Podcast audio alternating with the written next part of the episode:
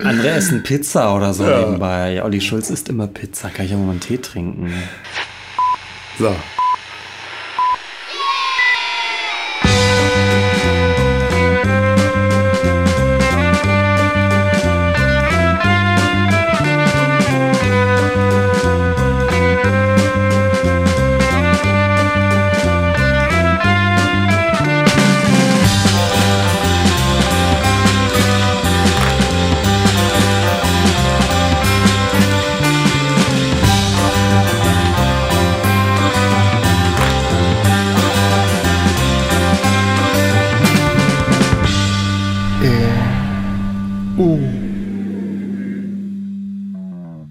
Herzlich willkommen zum E&U-Gespräch. Ich bin wie immer Markus und neben mir sitzt der Benjamin. Hallo Benjamin.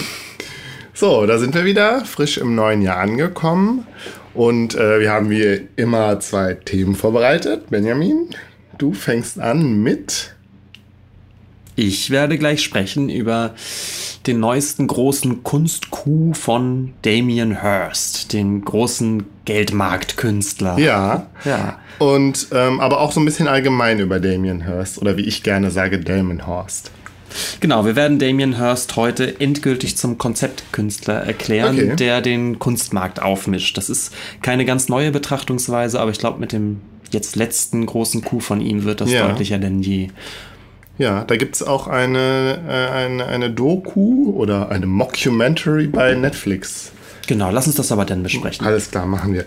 Äh, ich werde im zweiten Teil über den äh, deutschen Grafikdesigner und Illustrator Heinz Edelmann reden, womit wir an unsere... Heinz Erhardt? Heinz Edelmann. Ach, ich wollte den Gag... Ich, dann haben oh. wir den weg, Markus. Der wäre sonst nachher gekommen. Ja. Du darfst dann auch gleich deinen Damien Hirst Habe ich doch schon längst gemacht. Ach, den hast du gerade schon. Ja, egal. ähm, und zwar ähm, knüpfen wir da so ein bisschen an an unsere Folge 31 über Willy Fleckhaus. Aber dazu dann auch später mehr. Stimmt. Ja. So. Ja, aber der eine war ja eher popkulturell unterwegs und der andere äh, anders. Hm. Ah, Na. Ich sehe schon. Ja. So, jetzt aber. Jetzt aber. Genau, es gibt eine kurze Vorgeschichte zu dieser Folge, die darin bestand, dass wir eigentlich gedacht hätten, wir, wir reden, machen eine Art äh, Jahres- Endfolge zum Superkunstjahr Superkunstjahr 2017. 2017 genau. Mit, Warum war es das Superkunstjahr? Weil es die Dokumenta in Kassel gab, die nur alle vier Jahre stattfindet. Mhm. Es gab die Skulpturenprojekte Münster, die nur alle zehn Jahre stattfinden. Und es gab die Biennale in Venedig, die alle zwei Jahre stattfindet. Und das äh, hat sich dann so ein bisschen konzentriert, dieses, dieses Jahr auf das äh, gerade zu Ende gegangene 2017. Ja. Und ich habe, nee, wir haben gemeinsam die Skulpturenprojekte Münster Ja, gesehen. aber das ist gut, dass wir darüber nicht reden, weil es ja so ein einziger Reinfall war. Ja, wir haben irgendwie, Münster. wir waren schlecht vorbereitet und haben, da ja. fanden es beide nicht so richtig gut. Soll ich das, soll ich noch erzählen, wie der Abend ausgegangen ist? Wir wollten in dieses, in diese Eissporthalle, wo der Boden rausgerissen wurde. Und dann haben wir uns da angestellt und dann hieß es aber irgendwann, ja, ab hier noch anderthalb Stunden oder so Wartezeit. Mm, ja. Und dann ähm, mussten wir dann aber los, um unsere Bahn zu erwischen. Und dann kam die Bahn aber nicht und die Bahn danach auch nicht. Das heißt, wir standen irgendwie anderthalb Stunden am Bahnhof und in der Zeit hätten wir dann ja auch noch in das, äh, in dieses Ding da gehen können. Genau. Ja, großes Ärgernis. Ja. Naja, immerhin bin ich da über diesen Steg, äh, über, über dieses Hafenbecken durch das Wasser gegangen. Ja. Immerhin etwas. Und insgesamt waren wir so ein bisschen genervt, weil wir einige Werke nicht gefunden haben. Muss, wir müssen aber direkt sagen, es glaub, war auch viel unsere Schuld. Wir waren wirklich nicht gut vorbereitet. Das waren und Äh, naja.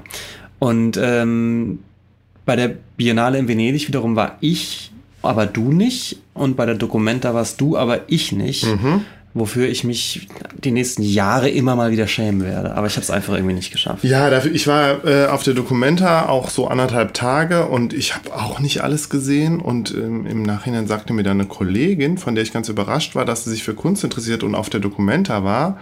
Sie hätte ja da auch so Audioführungen oder sowas gemacht und wusste irgendwie mit Wissen zu glänzen über manche Kunstwerke, von denen ich gar keine Ahnung hatte. Und dann habe ich mich dann auch ein bisschen schlecht gefühlt und habe gedacht, ja, jetzt war ich da und habe auch gar nicht so viel Ahnung von dem, was da passiert ist. naja. Ja, und bei der Biennale wiederum war ich und es war wie immer, es gibt so viel zu sehen, dass man einiges sich dann nicht anschaut und wenn man dann zurückkommt, mag man die Sachen, die man nicht gesehen hat, sind die, über die alle sprechen und diskutieren. Ja, genau so war es aber doch bei Skulpturprojekte Münster auch. Ja. Da haben wir auch die wichtigsten Sachen nicht gesehen. Es ist leider manchmal so. Ich bin aber auch grundsätzlich zu faul, im, im Vorklapp solcher, solcher Sachen dann schon mal zu gucken, was man sehen muss. Ich denke immer, nee, ich will da mit frischem Blick hin. Das ist halt auch immer bescheuert. Naja. Mhm. Jedenfalls wollten wir eigentlich über alles drei so ein bisschen reden. Dann haben wir das irgendwann eingeschmolzen. Dann war 2017 irgendwann zu Ende. Genau, und dann habe ich gesagt, naja, dann rede ich aber zumindest über die Biennale, weil ich da zwei Dinge gesehen habe, die ich ganz toll finde. Zum einen eben äh, das, die Sache von Damien Hirst, über die ich sprechen werde, die ich auch eigentlich gar nicht toll finde, aber dazu gleich. Und äh, den deutschen Beitrag ähm, im deutschen Pavillon von Anne Imhoff. Mhm der auch äh, den, dieser Beitrag hat auch den Goldenen Löwen für den besten Pavillonsbeitrag bekommen. Äh, meiner Meinung nach auch zu Recht.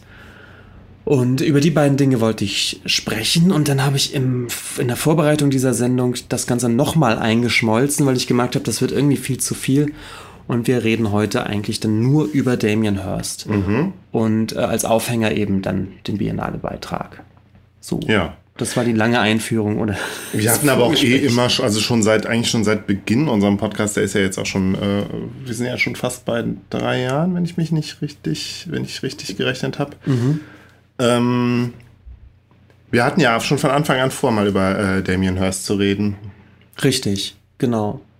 Und ich habe mich immer so ein bisschen gescheut, weil mir so ein guter Aufhänger ja. fiel. Also ich wusste, wusste auch schon, in welche Richtung du so wolltest. Mit Diskussion habe ich gesagt, ja, ja, können wir mal machen, aber so der Aufhänger hat gefehlt und jetzt haben wir ihn irgendwie, weil ich glaube nämlich, die jetzige Biennale Sache bringt nochmal, äh, zieht irgendwie die Schraube da nochmal mhm. an. Er hat sich selbst übertroffen. irgendwie so ein bisschen schon, ja. Genau. Ähm, Gut. Wir haben abgemacht, dass es vielleicht sinnvoll ist, einfach direkt in die Ausstellung einzutauchen mhm. und dann darauf fußend so ein bisschen die, die Vorgeschichte Damien Hirst als Künstler äh, zu erzählen. Mhm. Genau, Damien Hirst hat bei der jetzigen Biennale oder im Rahmen, wie sagt man das, pa eigentlich parallel zur jetzigen Biennale in Venedig ähm, eine, äh, eine Doppelausstellung in zwei Privatmuseen gemacht, nämlich im Palazzo Grassi und in der Punta della Do Dogana, Dojana, Dojana? Keine Ahnung, ich, ich kann kein Italienisch. und das sind zwei äh, Privatmuseen, äh, die dem äh, Privatsammler François Pinault gehören. Ja, den Namen kommt einem der bekannt vor, Pinot? Weiß man nicht. Ja, okay. ist ein super berühmter Sammler, der sehr, mhm. sehr viel Geld hat und da diese beiden Privatmuseen betreibt. Und ähm, der äh, Hörst auch, glaube ich, schon immer sammelt. Ja. Ähm, ja, jetzt, ich habe, man hat gerade gemerkt, ich habe so ein bisschen verklausuliert irgendwie formulieren müssen, denn eigentlich war Hursts äh, waren diese, diese Doppelausstellung, glaube ich, kein offizieller Teil des Biennale-Programms. Mhm. Hat sich da so rangewanzt. Ja, ich meine, es ist immer so, dass während der Biennale natürlich die, die Privatmuseen und die, die anderen Sammlungen, die es so gibt, im Wenig natürlich dann ihre Hauptausstellung ja. äh, dann immer so auf die Biennale legen. Ähm, aber offizieller Teil der Biennale war das eben nicht, sondern es war eben eine Parallelausstellung, die dann in diesen Museen äh, gemacht hat. Witzigerweise war dann aber mein Eindruck, dass dieser Hörst-Beitrag im Stadtbild und in, der, äh, in allen Drucksachen der Biennale und so weiter omnipräsent war. Mhm. Wir haben also unglaublich viele Werbe, ähm, Werbeflächen gemietet. Also es war groß plakatiert in der ganzen Stadt. Und das hätte ich dir vorhin noch zeigen wollen, yeah. aber ich habe es dann leider doch schon weggeschmissen. Ähm, die, die Tickets für den öffentlichen Nahverkehr, also für die, für die Züge, ähm, die, die auf die ähm, Insel von Venedig äh, gefahren sind, genauso wie dann auch Tickets ähm, dieser, dieser Vaporettos, also dieser, dieser mhm. Wassertaxen, waren teilweise gebrandet äh, rückseitig mit, mit Werbung für die Damien Hirst. total gekapert, das Ganze. Ja, und dann saßen ja. wir auch im, im Zug immer aufs Festland, wo wir gewohnt haben und selbst im Zug selbst waren dann nochmal so ähm, an diesen Stangen, wo man sich dann so festhalten mhm. kann, äh, wie im Bus, waren dann auch nochmal so Flyer diese überall befestigt. Flyer, genau, ja. diese Hängeflyer. Also der hat schon die Stadt wirklich mhm. marketingmäßig im Griff gehabt, damit auch absolut kein Biennale-Besucher entgeht, ja. dass Damenhurst eine große Sache am Laufen Vielleicht hat. musst du noch ganz kurz sagen, wie das so grundsätzlich funktioniert auf der Biennale. Also ich war ja auch noch nie auf einer Biennale, aber das ist ja so, es gibt dann diese Pavillons von den einzelnen Ländern mhm. und die einzelnen Länder bespielen die dann sozusagen mit einem Künstler oder einer Künstlerin, oder? Es können auch manchmal mehrere Künstler ja. sein, aber es ist so, dass äh, jedes Land, das so ein Pavillon auf diesem Gelände hat, ähm, einen Kuratoren benennt, ja. der entscheidet, was für ein Beitrag da dann äh, gezeigt wird. Okay. Und dieser Kurator wiederum lädt dann eben einen Künstler ein, das kann auch eine Künstlergruppe mhm. sein. Manchmal sind es auch zwei bis drei Künstler, die dann, die sich dann, die dann einen Dialog treten. Mhm. Und dann wird das, dann wird das, der beste Beitrag kriegt dann den goldenen Löwen. Mhm. Naja, und genau. hat ja einem auch der Gregor Schneider, über den wir schon mal gesprochen haben, hat das hat auch den Goldenen Löwen gewonnen, oder? Nee. Uh, das kann sehr gut sein. Hab ich nee, ach, vielleicht habe ich das auch durcheinander gebracht, weil der, der hat auf jeden Fall mal den deutschen Pavillon gespielt. Das kann gut sein, dass er da auch gewonnen hat, ja. Okay, aber ich glaube, jetzt haben wir so das. Genau, es gibt aber noch eine, eine zweite Sache, die, wenn wir gerade dabei sind, auch kurz erklären können. Es gibt einmal die Pavillons ähm, im sogenannten Giardini, das ist eben dieses Gelände, wo diese mhm. Pavillons eben sind. Und es gibt noch ähm, einen großen Hauptpavillon, wenn man so möchte. Das ist ein sehr großes Gebäude auf diesen Dings, äh, wo eben nochmal ein, ein übergeordneter Biennale-Kurator okay. nochmal eine komplett Ausstellung macht, ähm, so ähnlich wie dann bei der Dokumente. Dokumenta, also dass nochmal ja. ein, ein Kurator ja. dann da so eine übergreifende Ausstellung macht zu irgendeinem Thema. Und auch da wird dann ein goldener Löwe verliehen für den besten Künstler innerhalb mhm. dieser Großausstellung. Und auch das war dieses Jahr ein deutscher Künstler, nämlich äh, Franz Erhard Walter. Habe ich noch nie gehört. Den Namen nicht? Nee. Franz Erhard Walter nicht? Noch nie. Nee. Na, nu. Ja, so lerne ich mir immer, immer wieder was Neues hier. Ja. Und äh, beim, bei der letzten Biennale, bei der du warst, vor zwei Jahren, logischerweise, war ja auch der, wie hieß das, Simon Denny, mhm. mit dem wir gesprochen haben. Mhm. Und der hatte ja auch kein Pavillon, sondern hat auch unabhängig von den Pavillons eine Ausstellung gezeigt, oder? Genau, war aber der offizielle Beitrag Australiens. Okay. Ähm, es gibt aber eben Länder, die teilnehmen äh, an der Biennale, die kein Pavillon haben. Dieses ja. Gelände ist mit Pavillons im Prinzip voll, wenn man so ja. möchte. Das heißt, es gibt einige Länder, die gerne teilnehmen äh, und das äh, dann aber eben in irgendwelchen anderen Gebäuden machen müssen. Und Danny hatte das okay. ja dann in Australien in dieser, in dieser historischen Bibliothek zum Beispiel. Das Gut. gibt's auch. So, Lass Gut. uns den Diskurs beenden. Gut, dass du es nochmal erzählt hast, weil mir war das auch alles gar nicht so klar, wie die Struktur äh, aussieht bei der Biennale. Genau. Äh, Damien Hirst, also große Doppelausstellung in zwei Privatmuseen, parallel zur Biennale. Äh, marketingmäßig pff, aufge, aufgebläht und, und omnipräsent. Und ähm, wir werden jetzt, bevor wir sozusagen in die, also gedanklich in die Ausstellung gehen, mhm äh, werden wir, erzähle ich eine Geschichte. Sehr gut. Und diese Geschichte ist auch, ähm, da kommen wir jetzt zu Netflix. Diese Geschichte kann man sich sozusagen anschauen äh, in, auf einer Netflix, in einer Netflix-Dokumentation, die jetzt seit einigen Wochen online ist. 90 Minuten lang, die die Geschichte dieser Ausstellung erzählt. Und zwar eben diese Geschichte, die ich jetzt erzählen werde. Ähm, und zwar ist es so, dass ähm, 2008 ein deutscher Archäologe über Handyvideos, die er auf YouTube entdeckt, irgendwie darauf aufmerksam wird, dass irgendwo im Indischen Ozean mhm. anscheinend plötzlich so archäologische Gegenstände auftauchen. Ja. Und er geht dem auf den Grund und äh, fährt dahin und ähm, hat dann wirklich den Verdacht, dass auf dem Grunde des Indischen Ozeans ein altes Schiffwrack liegt. Mhm und er stellt äh, Nachforschung an und kommt auch darauf, dass es sich bei diesem Sch äh, Schiffszweig wahrscheinlich um die äh, Apistos handelt. Apistos mhm. ist griechisch und bedeutet übersetzt eben die Unglaubliche, the Unbelievable. Mhm. Und die Geschichte dieses Schiffwracks ist folgendes, dass nämlich im zweiten Jahrhundert nach Christus ein befreiter Sklave namens Zif Amutan der zweite, der zweite also II. Ja.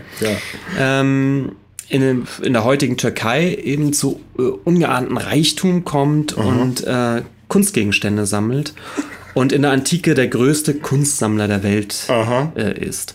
Und ähm, der möchte eben gern ein, ein Museum damit bestücken, Schrägstrich ein Tempel. Das ist Ja. damals, glaube ich, noch ungefähr das gleiche. Der Tempel steht auch schon. Und ähm, er bestückt nun irgendwie diese Apistos, also diese, diese, dieses, dieses riesengroße Schiff mit seinen ganzen Kunstschätzen, also mit der größten Kunstsammlung der, der antiken Welt. Und auf den Weg, ähm, diese Kunstschätze dann in das Museum zu überführen, sinkt eben die Apistos und ist daraufhin 2000 Jahre lang äh, unentdeckt sozusagen. Und diese Geschichte ist eine, die in der Archäologie äh, dann wohl existiert und man fragt sich dann schon seit 2000 Jahren, wo die wohl abgeblieben ist. Und 2008 wird die dann eben entdeckt durch diesen deutschen Archäologen. Und er findet dieses Wrack und macht einige Tauchgänge und merkt, die liegt da tatsächlich. Und äh, könnte jetzt geborgen werden, oder zumindest könnten diese ganzen Kunstgegenstände geborgen werden. Er braucht dafür aber einen Finanzier. Und mit dieser Idee tritt er an den unermesslich reichen Künstler Damien Hirst heran. Da kommt Damien Hirst äh, dann ins Spiel der tatsächlich ein Faible für solche Schatzsuchergeschichten hat, schon seit, äh, seit äh, früher Kindheit, wie er in dieser Dokumentation erzählt, und deswegen dieses, äh, Bergungs, dieses Bergungsunternehmen finanziert. Äh, und im Gegenzug aber natürlich möchte, dass er denn die Möglichkeit hat, als Künstler, Schrägstrich Kurator, diese Kunstgegenstände geborgen werden, auch das erste Mal dann auszustellen. Nämlich 2017 auf der Biennale. Ähm, was man nun in der Dokumentation sieht, sind die tatsächlich diese ganze Vorgeschichte. Es wird dieser Archäologe interviewt, es werden mehrere andere Archäologen interviewt, die diese Geschichte der Apistos herausgefunden haben und nochmal darstellen. Damien Hirst wird interviewt, der mit strahlenden Augen erzählt, dass es ja so toll ist, dass er äh, Teil dieses, dieses Projekts sein darf. Und man sieht die tatsächlichen Bergungsarbeiten. Also man sieht, wie riesengroße ähm, mit, mit Korallen überwucherten Bronzestatuen dann ähm, mit Lastkränen äh, äh, aus dem Meer gehoben waren. Sieht auch die Taucher, wie sie, um, wie sie diese Dinge entdecken, also unter, in Unterwasseraufnahmen, wie die da auf dem Meeresboden liegen und so. Und ähm, man sieht dann auch immer mal wieder äh, Bilder aus der Ausstellung, wo dann zum ersten Mal äh, in Venedig diese Sachen auch zu sehen waren. Und ähm, natürlich, man ahnt es von Anfang an, das Ganze ist natürlich eine Mockumentary. Die ganze Geschichte ist natürlich eine, Ein Hoax. ein, ein schöner Hoax zu Ah. diesen insgesamt 200 Kunstgegenständen, die natürlich alle aus, der, äh, aus dem Atelier von Damien Hirst stammen. So. Ähm, Ja, krass. Und es sind krasse, große Dinger. ne? es sind riesengroße Dinge. Und alles aus Bronze, oder? Es ist alles Bronze, ich glaube, das meiste. Auch die Korallen, die da drauf sind, sind aus Bronze? Da bin ich mir doch nicht mehr ganz so Okay. sicher. Ich glaube, einige der, der Korallen, die da drauf sind, sind, sind tatsächlich mit gegossen. Ja. Andere sind wohl, äh, sind wohl eher aus Gips oder sowas Mhm. so dran geklebt. Es gibt- aber, glaube ich, kaum Gegenstände, die keinen Korallenbewuchs haben. Also das ist, Und halt auch so richtig schön bunt, so wie im Korallenriff. So. genau, die richtig schön Korallen. Seepocken und auf manchen sind dann auch noch so Würmer oder Seesterne drauf. Ja, Genau, naja, nach 2000 Jahren ja, auf dem ja Meeresgrund. natürlich. Ähm, ja, äh, du sagst es schon, einige sind riesengroß. Man kommt äh, in das Palazzo Grassi, in das, in das Atrium, und da steht ähm, eine 18 Meter große Bronzeskulptur. unglaublich. Und ich muss es direkt vorausschicken, das ist auch das einzige Werk, was ich äh, in echt gesehen habe, denn ich bin, als ich auf der Biennale war, in dieses Atrium reingegangen, habe diese Skulptur gesehen, war äh, irritiert und, und irgendwie auch beeindruckt von dieser Ja. Größe und wollte mir dann schon auch die Ausstellung ansehen, die dann aber nochmal 15 Euro Eintritt gekostet hat. Und ich habe gedacht, nee, Ja. Damien Hirst hat so viel Geld, der, Der braucht meine eh so viel 15 Geld, Euro ja. nicht nochmal. Und ich ärgere mich inzwischen schon so ein bisschen, denn je mehr ich über diese Ausstellung nachdenke, desto ungeheuerlicher wird die eigentlich. Äh, Ich habe sie dann aber eben letztendlich doch nicht in echt gesehen. Und es nur bis zum Atrium geschafft. Und diese ganze Ausstellung, wie gesagt, knapp 200 Werke, geht von sehr kleinen Dingen. Also es gibt, glaube ich, durchaus auch einzelne Münzen oder, Ja. oder so klein, klein, Kleingegenständen, so Vasen und sowas, bis hin eben zu diesen Monumentalskulpturen von mehreren Metern Größe. Also wirklich große Figurenensemble, so, so Kampfszenen, Ja. äh, wo, wo Seeungeheuer dann äh, Ja. gegen irgendwelche mythologischen Figuren kämpfen. Äh, also viel Erzählerisches, einige typische Büsten von äh, antiken Helden oder antiken Gottheiten. Ähm, ja, so Hydra und, und das, das Medusenhaupt, ne? Oder sowas. Also alles. alles, was die ja. antike Kunstgeschichte und Mythologie ja. eigentlich hergibt. Also Aber halt ja nicht nur, ne? Willst du, da, willst du da direkt schon hin jetzt? Ja, ja, klar, ja, gerne. Gut. Wir haben es ja eh schon als, ja. als Fake. Ja, ja. Und der Fake wird dann eben doch schon auch spielerisch natürlich vollkommen offensichtlich. Dann, äh, es gibt eine Gottheit, die dann beim näheren Hinsehen äh, durch, durch die Tätowierung äh, offensichtlich wird als Rihanna. Ja, also es ist eine Skulptur des Oberkörpers und des Kopfes von Rihanna. Halt so ein bisschen als ägyptische Gottheit äh, mhm. stilisiert. Wir haben einen vollkommen muschelbewucherten Goofy. Ja. genau, genau. Mickey Mouse auch, sogar mehrmals, glaube ich. Baloo der, Baloo der Bär mit Mowgli auf dem Bauch. Mhm. Dann haben wir einmal Walt Disney mit, äh, mit ähm, der Mickey Mouse an der Hand. Genau, auch nochmal mit der Mickey Mouse. glaube ich, ein relativ bekanntes Bild, oder? Ja, ja, ja, aber ja. dann so im Stile, also auf den ersten Blick durch, durch diese Bronzepatina denkt man, es könnte auch so ein, so ein römischer Kaiser sein, aber nö, es ist dann Walt Disney. Ja, ja, beziehungsweise der dann ja auch so teilweise so, so überwuchert von Korallen, dass man es auch gar nicht so direkt erkennt. Mhm. Ja. Wir haben natürlich ein, ein Selbstporträt von Hearst mhm. als, als Büste, die auch spontan aussieht wie irgendein römischer Kaiser und es mhm. sind aber definitiv die Gesichtszüge von, von Hearst. Ja. Das heißt, ähm, Hearst selbst so sehr er sich die Mühe gibt, diese, diese Hoax-Geschichte zu erzählen, desto offensichtlicher ähm, äh, bricht er die dann auch sofort ja. wieder. Also mit, mit einem Blick erkennt man, dass es eigentlich Quatsch ist. Genau. Und trotzdem auch in, der, in dieser Mockumentary, die wird komplett einmal so durchgespielt. Ja, ne? ich glaube, in der Mockumentary haben sie diese Mickey-Mäuse und so auch nicht gezeigt, oder?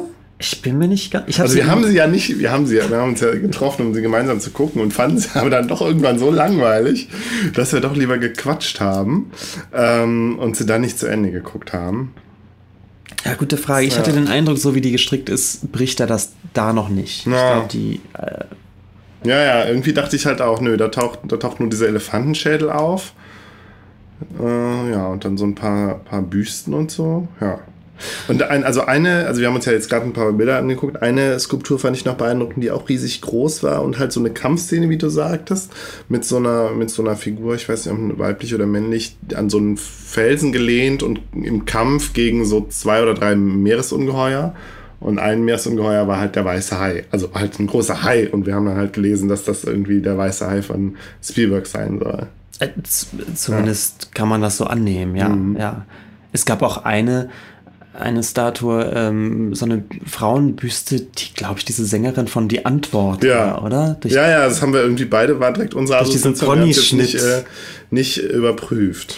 Und es, es gibt wohl, es gibt sicherlich noch mehr zu entdecken. Wir äh, haben ja uns gar nicht alles ange angeschaut. Ich hatte den unglaublich dicken Katalog letztens in der Hand, mhm. der natürlich 100 Euro kostet und so ein opulenter Bildband ist und habe nur mal durchgeblättert. Ähm, und war so ein bisschen überrascht, weil ich vorher immer gedacht hätte, dass diese Fake-Geschichte, die er erzählt, auch in der Ausstellung relativ lange unklar ist, ob das nicht stimmen könnte. Und wenn man den Katalog durchblättert, ist natürlich völlig offensichtlich. Es sind so viele äh, popkulturelle Figuren drin, ja. dass äh, da natürlich überhaupt kein Zweifel entsteht. Mhm. Genauso wie eben auch, wie gesagt, einige dieser, dieser Muscheln und so weiter dann auch aus Bronze sind. Das ist äh, also ähm, ja, also was, was bleibt, ist irgendwie so eine, eine Geste, die natürlich auch irgendwie erstmal ein Gag ist. Mhm. Aber was für ein Gag, ne? Ja, und was das Irritierende an dem Gag ist, finde ich aber, ist der ungeheuerlicher Aufwand, denn es ja. sind nun mal riesengroße Bronzeskulpturen, also es ist wirklich Bronze, das ist nicht gefaked ja. oder so. Und die Herstellung dieser Skulpturen wird Millionen verschlungen ja, haben. Unglaublich ist, aufwendig. Äh, wie, ne? wie, so ein, wie so ein Hollywood-Film. Also es werden mehrere Millionen Euro wirklich Produktionskosten da drin stecken. Der Aufwand, diese, diese Ausstellung da hochzuziehen, genau. muss enormst gewesen sein. Und diese Werke jetzt auch als Verkaufswert, abgesehen jetzt von rein Materialkosten oder den Herstellungskosten, wird bestimmt, ich weiß nicht, einen dreistelligen Millionenbetrag geben, wenn mhm. die Sachen jetzt irgendwann mal veräußert werden. Und mhm. ähm, es ist wohl auch so, dass das Hörst ungefähr zehn Jahre an diesem Projekt gearbeitet hat. Zehn Jahre mhm. Produktionszeit. Ich meine, der hat ein Riesenatelier, der hat äh, ja, der zig Mitarbeiter. Ähm, nichtsdestotrotz ja. 200 Werke und auch in der Größenordnung, die schießt man nicht in so einem Sommer mal durch. Das ja. sind natürlich, das sind wirklich jahrelang äh, Produktionszeiten. Das heißt, wir haben zum einen eine Aktion, die auch irgendwie ein guter guter Kunstgag sein könnte. Zum anderen aber eben ein, ein Aufwand finanziell und zeitlich, ähm, der für so ein Gag auch erstmal irgendwie so ein Statement ist, über das man nachdenken muss. Mhm. Mhm. Und er hat das aber alles selbst finanziert, oder? Ich meine, der ist ja sehr reich. Ich habe mich mit einer Kollegin ja. unterhalten, die erzählt hat, was ich aber jetzt nur so wiedergegeben hat, weil ich hatte es in den Berichten nicht wiederentdecken können, aber sie hat wohl gelesen, dass er natürlich viel selbst produziert hat, dass er aber eben auch schon im Voraus sozusagen einen Katalog erstellt hat der Werke, die entstehen sollen und diese im Vornherein verkauft hat. Okay, naja gut, dann hat er aber sein, hat er ja sein, sein, seine Mockumentary sozusagen im Vorfeld schon gespoilert. Ich, ich weiß nicht, ob das ja. stimmt. Mir kam es stringent vor, aber ich konnte es selbst leider nicht, nicht mhm. verifizieren jetzt. Aber sie sagte, dass es wohl so gewesen sei, dass er, dass man schon vorher anhand eines Katalogs als Sammler Dinge bestellen mhm. konnte, die man dann sozusagen vorweg bezahlt hat und so Crowdfunding-mäßig. Mhm. Ja. Und äh, daraus dann produziert hat. Aus diesem. Ich weiß aber nicht, ob das stimmt. Das ähm, ist möglich. Andererseits, ähm, das Privatvermögen von Damien Hirst wird auf rund eine Milliarde Dollar geschätzt. Ach, ja. Hm. Wohl der, Einer der reichsten oder der reichste Künstler der Welt. Er ist sicherlich der ja. reichste Künstler ja. der Welt. Äh, also er hätte es durchaus auch aus eigener Tasche vorfinanzieren ja. können und dann gucken, was jetzt als Rücklauf kommt. Ja. Ja, Schon ein krasser Typ. Ja, und interessant, ähm, dass er sich sozusagen als Künstler in dieser Geschichte eben zurücknimmt und plötzlich nur noch Geldgeber ist. Und da sind wir schon so einer Sache auf der Spur, die eben, glaube ich, ja, Damien Hirst ja. Äh, Rolle irgendwie. Geldgeber, ja. Ganz gut beschreibt. Ähm, ja, es geht bei Damien Hirst geht's ums Geld. Es geht. Es ist nicht nur der reichste Künstler, sondern es geht bei ihnen halt auch, vielleicht gerade deswegen in dem Zusammenhang auch eigentlich nur ums Geld. Ja. Und ich meine, das ist jetzt gar nicht so negativ, wie es jetzt vielleicht klingt, weil eigentlich, wir sind, waren uns ja beide im Vorgespräch einig, dass das schon irgendwie ein faszinierender Typ oder einfach ein sehr faszinierendes Phänomen ist. Mhm. Und ähm, ja, da werden wir bestimmt gleich auch noch äh, zu kommen, dass man sich durchaus auch aufregen kann über den oder über das Phänomen Damien Hirst dass wir beide uns da aber nicht so ganz sicher sind und wir beides dann doch irgendwie zu faszinierend finden, um ihn jetzt irgendwie zu verdammen oder so. Mhm. Dann, ich würde dich jetzt vielleicht kurz mal zu Damien Hirsts bisherige Karriere ja, ein bisschen erzählen. Genau, um so ein bisschen allgemeiner überhaupt was über ihn zu wissen, weil ich denke mal, der Name ist relativ bekannt. Mhm. Ähm, ja. Genau. Äh, Damien Hirst wird 1965 in Bristol geboren, wächst dann in Leeds auf studiert von 1986 bis 89 am Goldsmith College in London. Das ist ein relativ renommiertes äh, College für, für Künstler. Und schon in seinem äh, äh, zweiten oder dritten Studienjahr 1988 ähm, initiiert er die Gruppenausstellung Freeze. Äh, wo er auch selbst als Künstler teilnimmt mhm. und ähm, äh, lädt dann auch andere äh, junge Künstler ein, die er gut findet oder die er kennt. Und diese Freeze-Ausstellung 88 ist äh, der Startschuss für ähm, eine mh, hm, künstlerische Strömung, könnte man sagen, die in den 90ern als Young British Artists mhm. extrem bekannt wird. Ähm, dazu gehören Künstler wie Tracy Emin, Liam Gillick, Sarah Lucas, Chris O'Feely und noch, noch einige mehr. Mhm. Damien Hirst selbst natürlich. Und diese Young British Artists ähm, Gewinn in den 90er Jahren ähm, an, äh, an großer Bedeutung eben für den, nicht nur für den britischen, für die britische Kunst, sondern ja. generell. Also es ist wirklich so ein, so ein, richtig so ein Run sozusagen. Ja. Und äh, es gibt äh, einmal im Jahr wird ja der Turner Prize verliehen vom. Das ist der wichtigste britische Kunstpreis. Genau, der äh, wichtigste britische Kunstpreis. Ich glaube von der von der Tate, die steckt da irgendwie mal oh. drin. Und ähm, von diesen Young British Artists ähm, gewinnen allein fünf innerhalb der 90er Jahren eben diesen Turner Preis. Ähm, Er hat den 95 Genau, Damien Hirst selbst 95. Und äh, also mit, mit dieser Bewegung ist er so ein bisschen hochgespült worden und die Boom in den 90ern extrem. Also die Preise Ja. explodieren und, äh, und so weiter.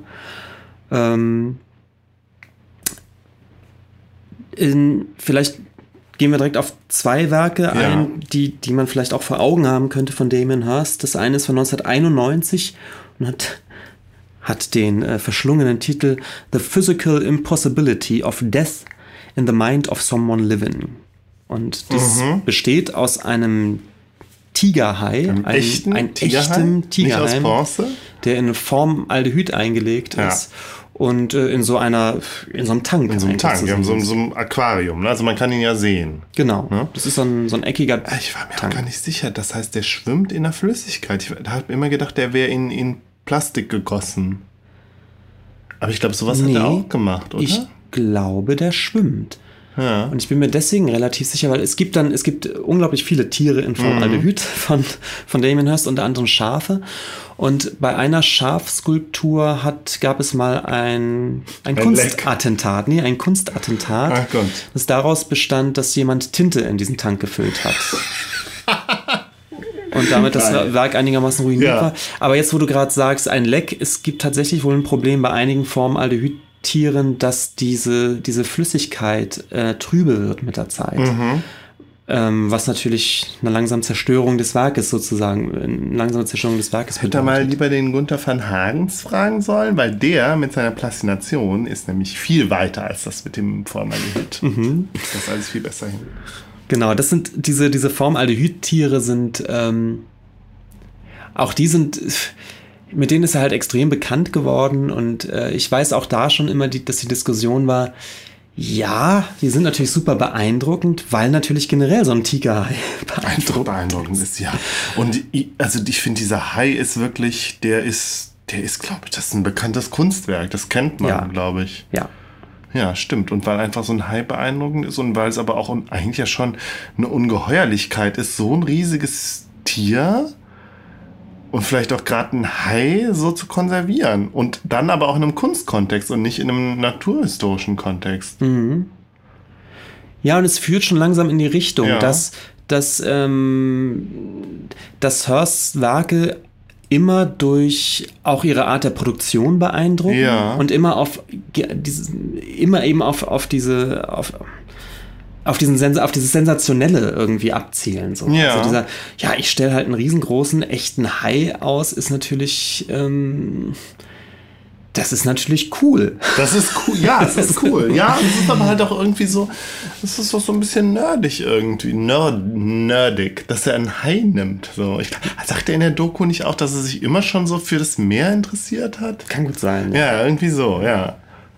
Also so eine, so eine, irgendwie so eine Obsession da verfolgt. Irgendwie, ja, keine Ahnung. Ja, der Hai. Und dann noch diverse andere Tiere. Die ganze andere Tiere, es gibt dann übrigens auch, ähm, es gibt auch andere, im Prinzip in den 90ern Ja. wird er auch bekannt mit so Bildern, wo er einfach ähm, so kreisrunde äh, Drippings sozusagen, wo, Ja. wo also sich drehende Scheiben mit, mit, mit, mit, mit Farbe begießt und dann gibt es so, so, so Splashings-Bilder, Ja. die sind vielleicht, äh, sind zwar typisch für ihn, aber vielleicht noch am nächsten dran an eher konventionellen, Mhm. abstrakten Werken vielleicht. Es gibt dann Collagen, die er aus Schmetterlingen, aus echten Schmetterlingen äh, herstellt. Wunderschöne Sammelobjekte. Ja, ich finde schön, dass du das Wort schön einbringst, finde ich, passt ja auch durchaus zu dem Hai. Ne? Das hat ja was sehr Ästhetisches, was sehr Schönes einfach. Ich meine, der Hai ist natürlich ist so gewaltig und, und ein ungeheuerliches, eine ungeheuerliche Bestie und so, aber Klar. das Naturschöne spielt ja doch auch irgendwie eine Rolle für mich. Total. Ja. Total. ja, und ich denke halt auch gerade so richtig schockierend. Also ich meine, natürlich als, als, als Tierschützer findest du den Hai, findest du die Ausstellung dieses Hais natürlich furchtbar. Aber andererseits denke ich so, im Vergleich zu anderen schockierenden Kunstwerken ist das ja doch relativ harmlos, was der gemacht hat, oder? Ja. Ja, ich, ich, Also ich will es jetzt nicht gutheißen, einen Hai äh, umzubringen, um ihn zum Kunstwerk zu Ich weiß machen. ob er den jetzt man umgebracht auch hat. nicht. Vielleicht war der irgendwie Beifang der oder war so. Beifang ja. bei, bei einer Delfinjagd. Wir verlieren unsere, unsere veganen Hörer, Benjamin. ähm, Ja. Also ich glaube, das muss man sagen. Das Schockierende ist, glaube ich, nicht der Inhalt seiner Werke. Mhm. Das glaube ich gar nicht mal so. Sondern eher immer so ein ganz bisschen die Frage, auch bei diesen Schmetterlingsbildern, dass man das von Seiten von Kunstkritikern und auch Kunsthistorikern eben schnell auch die Idee war, puh, das ist so ästhetisch. Ja. Und wie du schon sagst, es spielt so mit diesem Naturschön, genauso wie dieser Hai, so sehr auf diesen Verblüffungseffekt und, und dieses Beeindruckende eines letztendlich eines naturkundlichen Schaustücks Ja, setzt, ja. dass man sich vor all dieser Verblüffung und vielleicht auch ästhetischen Interessantheit, aber doch fragen darf, ist das jetzt als Kunst konzeptuell gut, was er da eigentlich macht, oder ist es einfach nur Eine gute? Idee gewesen. Ja. Schwer zu sagen. Ähm, So eine, so, ja. aber in diesen 90ern, Anfang der 2000 ist er eben mit diesen Dingen sehr berühmt geworden, hat aber auch immer schon äh, zeitgleich das Problem, was heißt das Problem? Es war immer schon der Effekt da, dass er einerseits unglaublich ein unglaublich gesammelter Künstler war, dessen Preise stetig in die Höhe getrieben wurden. Also der hat ähm, Spitzenpreise erzielt. Also Und- gesammelt im guten Sinne von gut verkauft. Er hat gut verkauft einfach und äh, es wird auch immer klarer, dass, dass er selbst, also es waren nicht nur immer Galeristen, die das getrieben, sondern dass er selbst auch ein unglaubliches Gespür für, für, für den Markt hat. Also er war Ja. so, so, so sein eigener bester Kunstmanager. Ja, aber man kann es ja auch verstehen. Ich meine, man stellt so ein, so ein, so ein Hai, kann man sich, also ich meine jetzt, der Hai, der ist ja, glaube ich, nicht im Privatbesitz, aber sowas in der Art, das kannst du dir halt auch irgendwo hinstellen. Es ist auch als, als äh, Eigentum, so ist es ja auch einfach beeindruckend. Mhm. Jetzt auch vielleicht für, für, für Sammler, die jetzt nicht so krass kunstgeschichtlich drauf sind oder so. Also Ja, genau, Also ich finde, dass diese, diese Markttauglichkeit leuchtet irgendwie direkt ein. Richtig. Und irgendwann gab es so einen Punkt, am Anfang, wenn so ein, so ein Künstler auf dem Markt abgeht, kann man noch sagen, ja gut, ist ja schön für ihn. Bei Damon Hirst hatte man aber irgendwann den Eindruck, dass er es genau darauf ganz, ganz, ganz extrem angelegt hatte und die Werke, also sich einfach nur noch Werke überlegt hat, von denen man von Anfang an im Vordergrund stand, kann man das gut verkaufen. Ja, ja, So. genau. Und das ist natürlich so ein Punkt, wo so, so Kunstkritiker natürlich aussteigen und sagen, das, Die das rümpfen ist die jetzt aber Nase, unangenehm. ja. So, die Mhm. rümpfen die Nase. Das geht natürlich eigentlich nicht. Und diesen, diesen ähm, Ruf hat er sich eben, hat er sich eben äh, in, den, in den 90er oder spätestens Anfang der 2000er wirklich ganz extrem eingeheimst. Auf der einen Seite eben diese extrem solventen Künstler, tatsächlich übrigens die berühmten russischen Oligarchen Ja. und die Ölscheichs. Ja. Und auf Ja, der gut, anderen ich meine, die Seite. kannst du natürlich, die, ja, gerade wenn du an solche, ich meine, das sind natürlich Klischees, aber so ein Ölscheich stellt sich dann vielleicht ein Hai äh, in seine Bude und vielleicht jetzt nicht unbedingt irgendwas, was irgendwelche, äh, was, was halt wirklich schockierend ist, weiß ich nicht. Oder einfach beides, aber der Hai muss es dann auf jeden Fall sein, anscheinend. Ich weiß es nicht. Also das auf der einen Seite und auf der anderen Seite eben äh, diese große zunehmende, zunehmende Distanz eigentlich des, des Museumswesens und der Kunstkritik, ähm, wo, wo eben einfach nicht klar war, ob das eigentlich ein Künstler ist, den man ausstellen darf als Institution. Und tatsächlich ähm, hat er lange, lange, lange Zeit warten müssen, bis ein renommiertes Haus denn mal eine Retrospektive gemacht hat. Und das war nämlich tatsächlich erst 2012, die, die Tate Modern in London. Das war eigentlich die erste große institutionelle Retrospektive. Ach krass, ja. Und das Oder- ist, das ist schon ein kommt, seltsames Phänomen dafür, Ja. dass er seit 20 Jahren zu den erfolgreichsten Künstlern weltweit Ja, gehört. ja, ja. Und diese Spitzenpreise erzielt und so weiter. Und äh, das war so ein bisschen die Rache, die Rache des Museumswesens, zu sagen, du kannst zwar so viel Geld verdienen, wie du willst, aber deswegen kriegst du immer noch keine Retrospektive. Mhm. Die Tate hat es in 2012 dann doch letztendlich gemacht. Ja, ja gut. Also wir waren ja jetzt gerade dabei, dass, dass er dann irgendwann gemerkt, also er auf den Trichter gekommen ist, mit, mit was für Kunst er, äh, welche Kunst sich gut verkauft und dass er dann, also oder wir vermuten, dass er da, das dann auch so mit einkalkuliert hat. Aber dabei ist er ja nicht stehen geblieben. Er hat das Ganze dann ja doch, doch irgendwie noch reflektiert und selbst wieder in Kunst gebracht, sozusagen.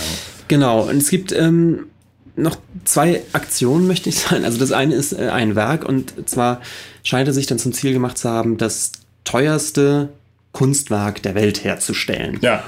Und ich glaube, auch das muss man als Statement verstehen. Genau, dass, ja, so, so meine ich das. Dass so. der Künstler, der sowieso gerade die, die äh, Spitzenpreise unter lebenden Künstlern erzielt, sagt, na dann mache ich jetzt das wirklich teuerste Werk der Welt. Genau. Und zwar wirklich literally. ja, literally das teuerste.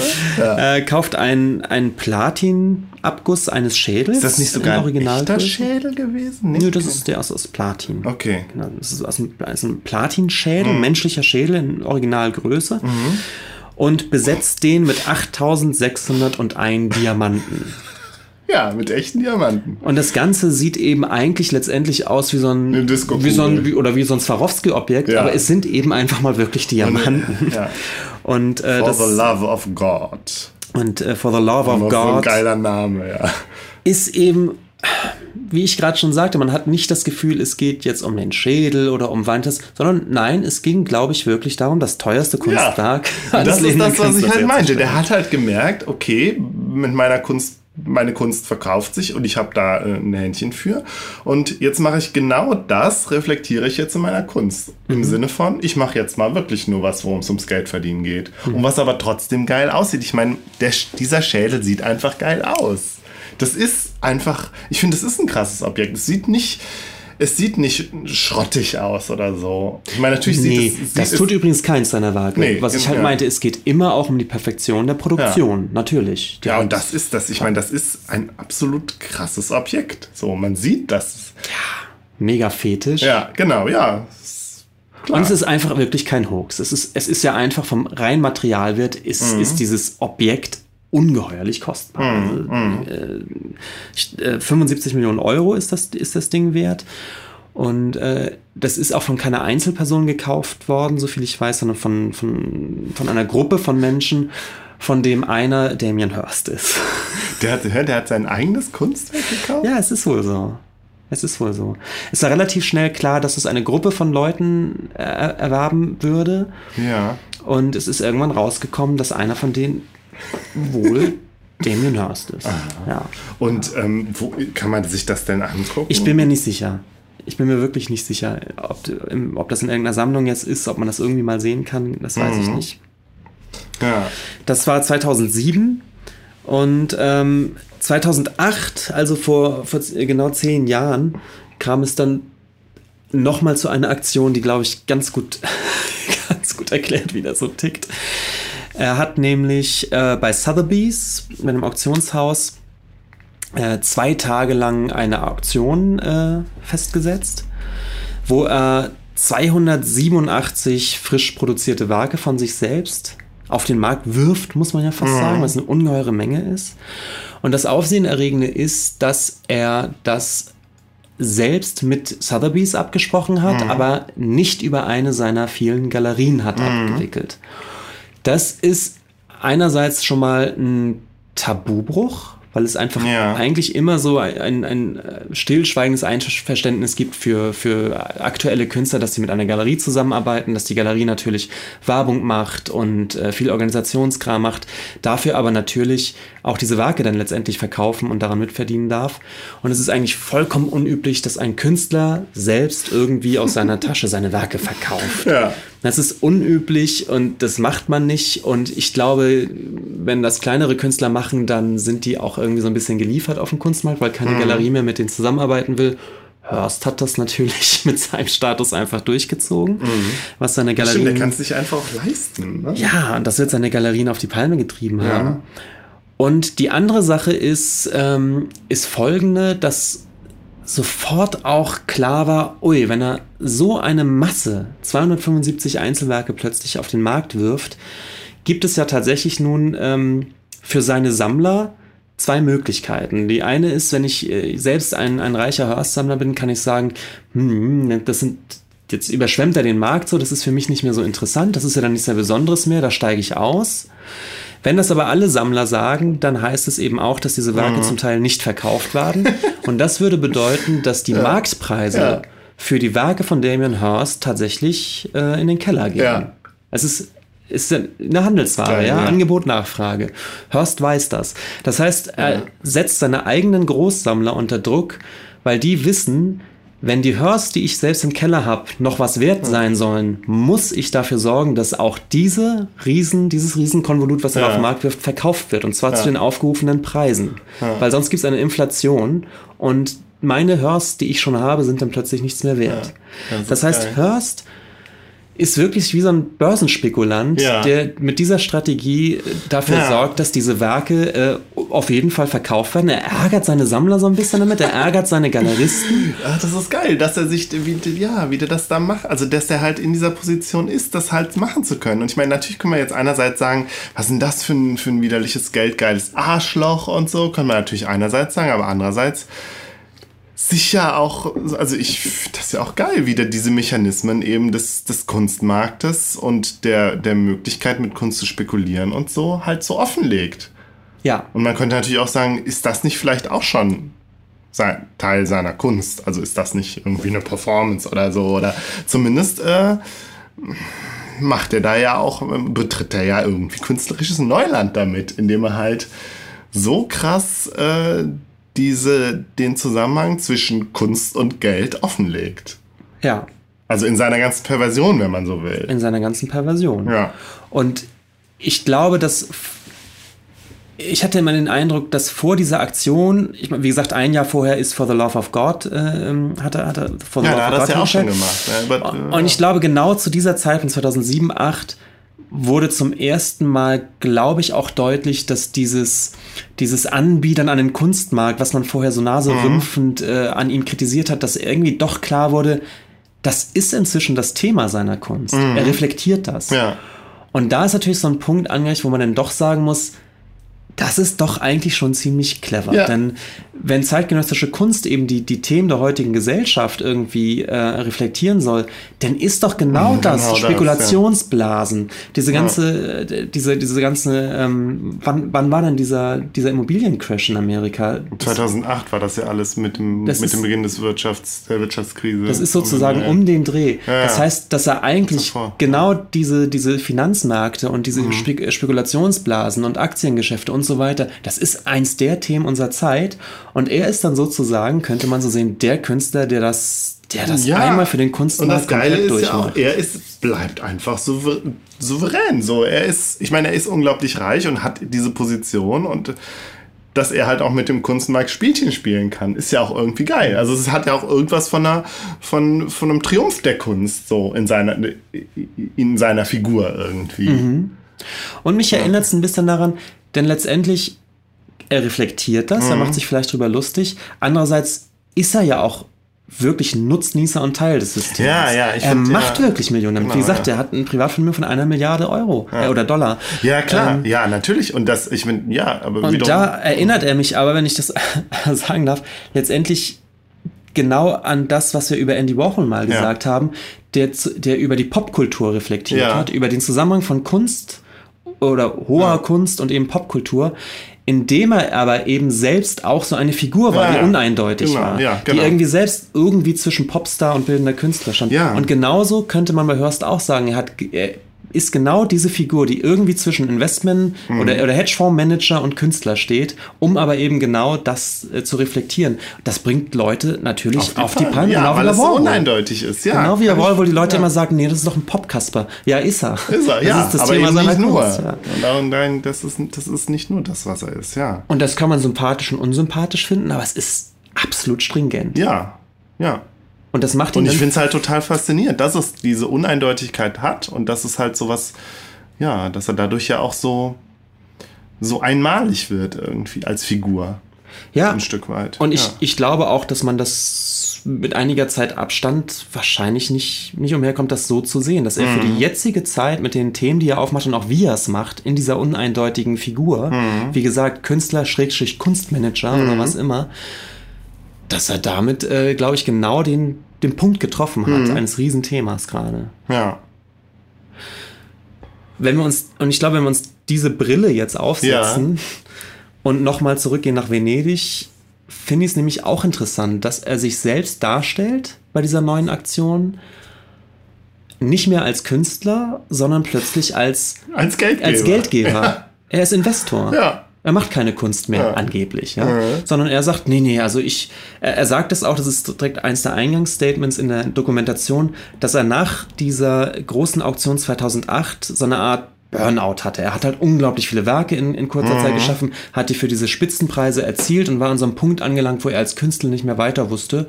Und da kam angeblich diese Anfrage, doch zu investieren in dieses Bergungskommando. Und das fand er dann ganz gut. Also, wie er selbst sich jetzt auch plötzlich darstellt, nicht mehr als Künstler, sondern als Investor. Also jetzt ist er endlich angekommen. Ja. Und das ist schon super. Es ist schon ziemlich witzig. Ja. Ja. Ja, und vielleicht noch mal ganz kurz, was ich auch schön finde, wir haben gesagt, dass er mit seinen äh, ersten Werken, mit denen er wirklich so, so richtig durchstartet, nämlich diesen, diesen Formaldehyd-Tieren, dass er da ja eben auf, die, auf das beeindruckende Moment dieser Ästhetik von, von Naturkunde Schau, Schau, äh, Schauwerken, Objekten abzielt und sich das zunutze macht. Und ich glaube, dass er genau das gleiche hier natürlich mit so kulturgeschichtlichen äh, Schauobjekten macht. Ja. Ne? Also genau das, man geht da durch wie durch so ein Naturkundemuseum und genauso staunend, wie man denn eben vor antiken Vasen Ja. steht oder nicht steht, äh, steht man jetzt vor diesen Hursts. Ja, er, gra ich er grast da einfach so eine bestimmte Ästhetik ab, die halt äh, grundsätzlich funktioniert irgendwie. Ja. Also die Ästhetik von naturwissenschaftlichen Objekten oder nat nat natürlichen Objekten funktioniert so. Genau wie das, wie es irgendwie funktioniert. Man erkennt eine antike Statue als antike Statue und denkt direkt, oh ja, interessant oder eben auch nicht. So, da haben wir ja auch eben drüber gesprochen. Ähm, dass er das irgendwie abgrast. Ja, ge- genau, wir hatten, wir hatten ja eben, hatten wir überlegt, wie war das nochmal? Ähm, ich versuche das nochmal zusammenzukriegen hatten wir nämlich ähm, noch sowas identifiziert. Ach so, dass du, dass du meintest, wie war das noch? Im, im Kultur. Ach genau, das Ja. im Kult, Kulturhistorischen Museum vor manchmal im Prinzip. Also im Anti Antiken Museum jetzt zum Genau. Beispiel, wie das Römisch-Germanische Museum hier in Köln, was ich unglaublich langweilig finde, sich die Münzen und Vasen anzugucken. ja, aber Und- da hatten wir den Punkt, dass, Ja. dass die Objekte an sich jetzt vom Aussehen her oder so auch ästhetisch oft eigentlich langweilig Ja. sind und ja auch damals äh, vor 2000 Jahren dann eben auch eigentlich nur Nutzgegenstände Ja. war, die aber jetzt eben durch diese Aura des, oh, das ist 2000 Jahre alt, Mhm. durch die Aura des Historischen plötzlich aufgeladen werden als spannende, äh, wertvolle Objekte. Ja, ja, ja, mir ging es, glaube ich, nochmal um, um nochmal, hatte nochmal einen anderen Dreh, dass ich dann halt, wenn er dann gerade sowas wie eine Mickey Maus dahin stellt oder so, dass das ja irgendwie auch ein visueller Gag ist und die Leute vielleicht auch nochmal, den Leuten vielleicht auch nochmal zeigt, ähm, eigentlich sind die alten äh, antiken Sachen langweilig. Das interessiert euch doch eigentlich gar nicht. Eigentlich wollt ihr doch lieber Mickey Maus sehen. Das war der Gedanke, den ich habe. Der so. natürlich dem, dem widerspricht, was ich davor gesagt habe, dass ich, dass ich äh, behauptet habe, dass äh, Damien Hirst vielleicht auch einfach die so eine antike Ästhetik, die man, die wir irgendwie, wenn wir ins Museum gehen, einfach schon erwarten und mit der wir was anfangen können, dass er das abgrast und positiv abschöpft sozusagen. Und das, die Assoziation, die ich jetzt gerade geschildert habe, wird dem ja sozusagen widersprechen. Und halt einfach, ja, weiß ich nicht. Dann geht, geht eine junge Familie mit ihren kleinen Kindern ins Museum, die langweilen sich zu Tode, wenn sie wirklich alte Münzen sehen. Aber wenn sie dann da auf einmal deine Mickey Maus sehen, freuen sie sich. Ja, vielleicht. So, das war irgendwie meine Assoziation. Genau, und das, worauf ich noch hinaus wollte, ist, dass eben dieses, äh, diese Aura, die im Prinzip Gebrauchsgegenstände durch, einfach durch das Alter bekommen, äh, die dann plötzlich wertvoll werden, einfach weil sie antik sind, dass das ja eine ähnliche Bewegung ist, die man natürlich auch bei, über, auch bei modernen Kunstgegenständen sehen könnte. Wir haben häufig Kunst, äh, die aus Alltagsobjekten besteht, die auch vom Materialwert oder selbst vom Herstellungsprozess relativ, relativ unspektakulär sind ähm, oder sogar alltäglich sind, die aber eben durch den Kunstkontext und dadurch, dass es ein Künstler gemacht hat und vielleicht ein Name dranhängt, plötzlich an Bedeutung erlangen. Wir haben genau das, die, diesen Mechanismus übrigens bei der Folge über die Aboutness in der Kunst mal ja. besprochen. Und auch das finde ich, ich weiß nicht, ob, ob Hörst darüber reflektiert, aber es ist schon interessant, dass dabei bei kulturhistorischen Gegenständen und Kunstgegenständen ein ähnlicher Mechanismus in Gang ist, ja, dass Dinge plötzlich ähm, was würde Dento sagen, äh, verklärt werden, zu, zu bedeutenden Gegenständen verklärt werden. Einmal durchs Alter und einmal eben durch, durch den Kunstkontext, in Ja. dem sie entstanden sind. Ja. Es ist, es ist ganz rund geworden, Benjamin. Es ist ganz rund ja. geworden. Und Gut. Ja, vielleicht ähm, noch ein kurzer Ausblick. Mhm. Diese, mh, diese Art der Kunst, die Hörster betreibt, die sich an eben an hochsolvente Sammler richtet, Mhm. von denen aber eben in der Kunstkritik gar nicht so ganz klar, sah, wie gut, wie klar ist, wie gut das eigentlich als Kunst ist. Ähm, das ist etwas, was momentan, es macht ja übrigens nicht nur Hearst, es gibt noch einige Mhm. andere Künstler, die im Verdacht stehen, so ein bisschen so zu arbeiten. Wie heißt der eine noch, den wir auch immer in. Äh, Jeff Koons. Jeff du willst, Koons, Du willst ja. immer gerne über Jeff Koons reden. Der schlägt, glaube ich, in eine ähnliche Kerbe. ja. Und es ist schon so ein Phänomen, was, was es in der, in der zeitgenössischen Kunst gibt. Und äh, wir werden darüber garantiert in einer der nächsten Folgen nochmal Ja, sprechen. haben wir uns vorgenommen. Auf, auf einer anderen Ebene nochmal, Mhm. ja.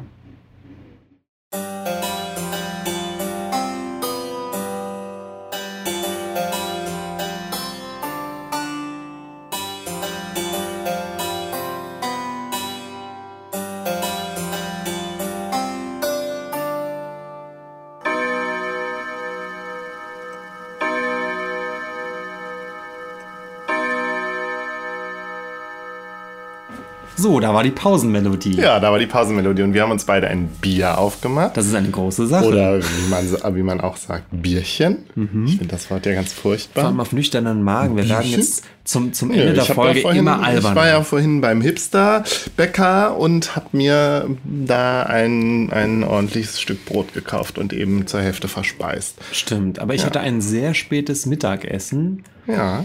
Jetzt ist es ja schon 20 von 9 Uhr abends. Ach was. Naja, naja. Ja.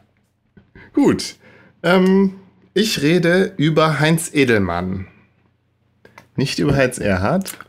Ach Mist, ich wollte es auch nochmal sagen. War dir der Name Heinz Edelmann ein Begriff, Benjamin, bis zum heutigen Tage? Mir war der Name Heinz Edelmann dadurch ein Begriff, dass ich ja großer Beatles-Fan bin Ja. und ich wusste, dass es da eine Connection gab.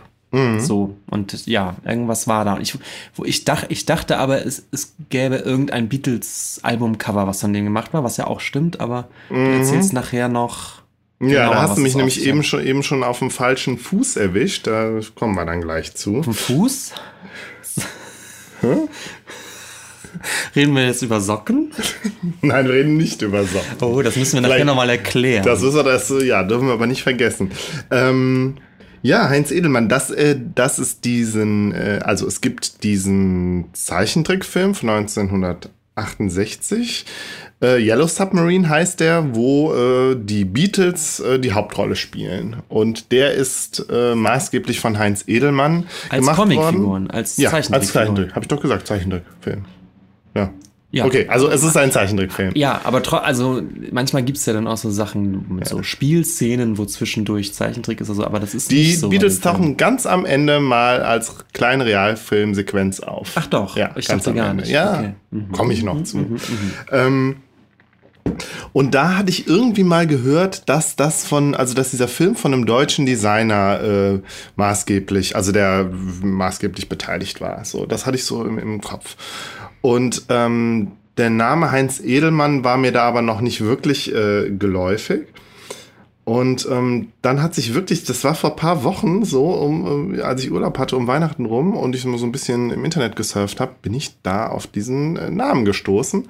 Und auf einmal fügte sich alles zusammen, nämlich auch noch eine, äh, zusammen, also diese, diese Beatles-Filmthematik mit einer anderen Sache, ähm, nämlich mit den Covern, der, also mit den klassischen Covern der Fantasy-Romane, die in dem, im, im Klett-Cotta Verlag erschienen sind. Wo ich ja, von denen ich ein großer Fan bin. Und die Wo ich aber auch nie, also was heißt großer Fan? Ich mag die halt. Anscheinend war ich ja dann noch nicht so ein großer Fan, weil ich nie wusste, dass die von einem Designer stammen. Und ich wiederum, wir haben hier einige gerade offen. Genau, die- öffne die doch mal. die aber ich Bildersuche. ich mach's jetzt auch mal so ein bisschen ausführlich. Ähm, Die aber auch so ganz anders aussehen als diese Beatles. Ja, ja, ja, ja. Also, ähm, es wenn man an den Herr der Ringe denkt, äh, an die Bücher der Herr der Ringe, da denken bestimmt die meisten, die zumindest ähm, ähm mindestens so äh, alt sind wie wir, an diese drei grünen Bände im Schuber. Ja. Du hast die auch, also ich, wir haben sie, wir haben sie jetzt hier, hier gerade mal als Bild vor uns. Ähm, du, dir waren die auch ein Begriff, ne? Du ich hatte die, die total auch. vor ja. Augen. Also entweder mein Bruder hatte die, hatte die im, im Regal. Mein Bruder ist ja von uns beiden der Fantasy-Fan. Ja, ich wie, gar das nicht wissen so. die Hörer auch. Das, ich glaube, das erwähne ich immer mal ja. wieder. Und genauso wie bei Stephen King, glaube ich, hatten wir das Thema auch, dass mir da diese schwarze 80er Jahre Edition mit ja. vor Augen ist. Ach, garantiert hatte er die, genau die. Also die, ich kann, ich kenne die auf jeden Fall, ja, ich kenne die. Meine Eltern hatten die auch. Und ähm, durch die bin ich mit dem Herrn der Ringe in Berührung gekommen und als Kind standen die auch im Regal meiner Eltern. Ich habe ja auch schon über, öfters über das Bücherregal meiner Eltern gesprochen. Ähm, und die haben mich fasziniert. Ich wusste irgendwie, dass das keine Kinderbücher sind. Ähm, den Hobbit hatte ich schon gelesen und äh, habe dann ja irgendwie, glaube ich, muss ich da gewesen sein? Irgendwie so 10, 11, 12. Habe ich dann mal angefangen, den Herr der Ringe zu lesen und fand es ungeheuerlich faszinierend. Habe es nie durchgelesen. Ich bin, glaube ich, in der Mitte des zweiten Buchs dann irgendwann stecken geblieben. Habe dann den ganzen Herr der Ringe ja erst mit, mit 21 oder so dann mal durchgelesen. Ähm, zumindest diese drei Bücher und ihr, ihr Design hat mich aber als Kind sehr beeindruckt. Man sieht ja, was sieht man? Man sieht, äh, also erstmal sind die ja in so einem hellen Grün. Fast, fast Neon, ne? Also ja. relativ quietschiges Grün eigentlich. Genau, aber da drauf sind halt so schwarze, also sind halt so Kohlezeichnungen mhm, genau, von Tieren tatsächlich. Und zwar mhm. am ersten, ja, doch, oder? Am ersten, äh, auch auf dem Tiere, Band, ja, Band 1 sieht man einen fetten Wurm oder eine Schlange. Ich habe schon immer gedacht, vielleicht so sieht so eine Art Egel, der auf so einem Podest, sich auf einem Podest windet und einen, einen Ring mit einem Auge umschlingt. Ist das ein Ring oder ein Medaillon? Naja, gut, so? man denkt natürlich ja, Ring Herr wegen Herr der Ringe. Man weiß nicht, ob es ein Ring ist, aber so. das Auge, das Auge Saurons. Ja. Also, ja. das hat mich fast, also ich fand es unheimlich, ich fand es aber faszinierend und zugleich, zugleich hat es mich als Kind halt irritiert. Also irritiert und fasziniert gleichermaßen, dass es halt so nichts über den, also nicht wirklich viel über den Inhalt aussagt. Man sieht halt das Auge und man sieht den Ring und mehr hat das mit dem, mit dem Inhalt des Buches nichts zu tun. Und das hat mich als Kind natürlich, der ich Bilderbücher oder illustrierte Bücher gew gewohnt war, hat mich fasziniert. Mhm. So. Und ich meine, die, die, das ist ja, dass es dann halt auch noch so ein komischer Wurm ist ist ja schon auch irgendwie ungewöhnlich. Total. Und das hat meine Fantasie so angeregt als Kind. Und ich habe immer gedacht, hm, kommt das irgendwo im Buch vor? Gibt es da irgendwo eine Schlange oder so, die da vorkommt? Das oder so, dann wo? Total geheimnisvoll. Und ja. es hat ja auch wirklich was von so einem Kunstwerk, also es könnte fast so was Skulpturales sein, durch diesen, durch dieses, durch diesen Sockel, wie du schon sagtest, ne? mhm. ne? Als wenn da, als wenn da oben drauf wie so eine Bronzeskulptur dann dieser Wurm liegt, der aber auch überhaupt nicht wie eine Skulptur aussieht, der sieht schon ja. echt aus. Also ein ganz komisches Mischmasch, so, so ein, weiß ich nicht. Ich weiß auch ja. gar nicht kunsthistorisch, woran mich das erinnern würde. So, Keine Ahnung. Einerseits so ein bisschen symbolistisch, aber dann durchaus, ja. durchaus ja sehr naturalistisch gezeichnet. Ja. Das ist ja so eine Feinmalerei. Du sagst ja, schon wahrscheinlich mit so Kohle. Ja, aber Kohle oder Bleistift oder so, weiß ja. man nicht. Ja, ja Band 2, äh, man sieht den Kopf eines Raubvogels und äh, oder eines, Ad, ja, eines Adlers vielleicht. Mhm. Und da sehen wir wieder diesen Wurm, der sich, der sich um den Kopf und so um den Flügel des, des Raubvogels schlingt, wie als ob er ihn irgendwie packen und erwürgen würde. So viel sei gesagt, es ist bestimmt der gleiche Wurm. Es ist, da, ja, und man sieht halt auch, aus. da ist auch wieder der, der Ring, der vermeintliche Ring. Es sieht so aus, als ob der, der Wurm auch den Ring so um sich hätte. Ähm, ja, und irgendwie dann werden die Assoziationen schon irgendwie klarer, ja. Das ist vielleicht das Böse, was das Gute umschlingt. Und das Böse hat halt auch den Ring in Besitz. Aber ah. es ist ah. natürlich ganz vage und es ist halt. Der Gandalf kommt doch auch mal als Adler um die Ecke. Nee, oder? es gibt halt die Adler. Ach so. Es gibt die Adler auch als Wesenheit, als riesige Adler. Das ist ja immer so der Gag, wo sich alle Tolkien-Nerds immer drüber amüsieren, dass die Adler ja so ein Ex Machina, Deus Ex Machina ist. Ja, ja, so. Und ähm, die spielen aber gar keine Hauptrolle. Von daher ist es interessant, dass da halt dieser Adler oder Falk oder was das ist halt, halt äh, so prominent ist. Ähm, ja, also hier Theorie äh, äh, irgendwie, dass das Böse greift zu. Ja, das Imperium schlägt zurück irgendwie. Mhm. So. Und ähm, Band 3, da sehen wir dann, ist dann die, ähm, der Wurm ist verschwunden und wir sehen zwei Vögel. Im Hintergrund halt ein Raubvogel, vielleicht den Adler von vorhin. Und im Vordergrund eine, ja, vermutlich eine Taube. Und die beiden sitzen ja. da so.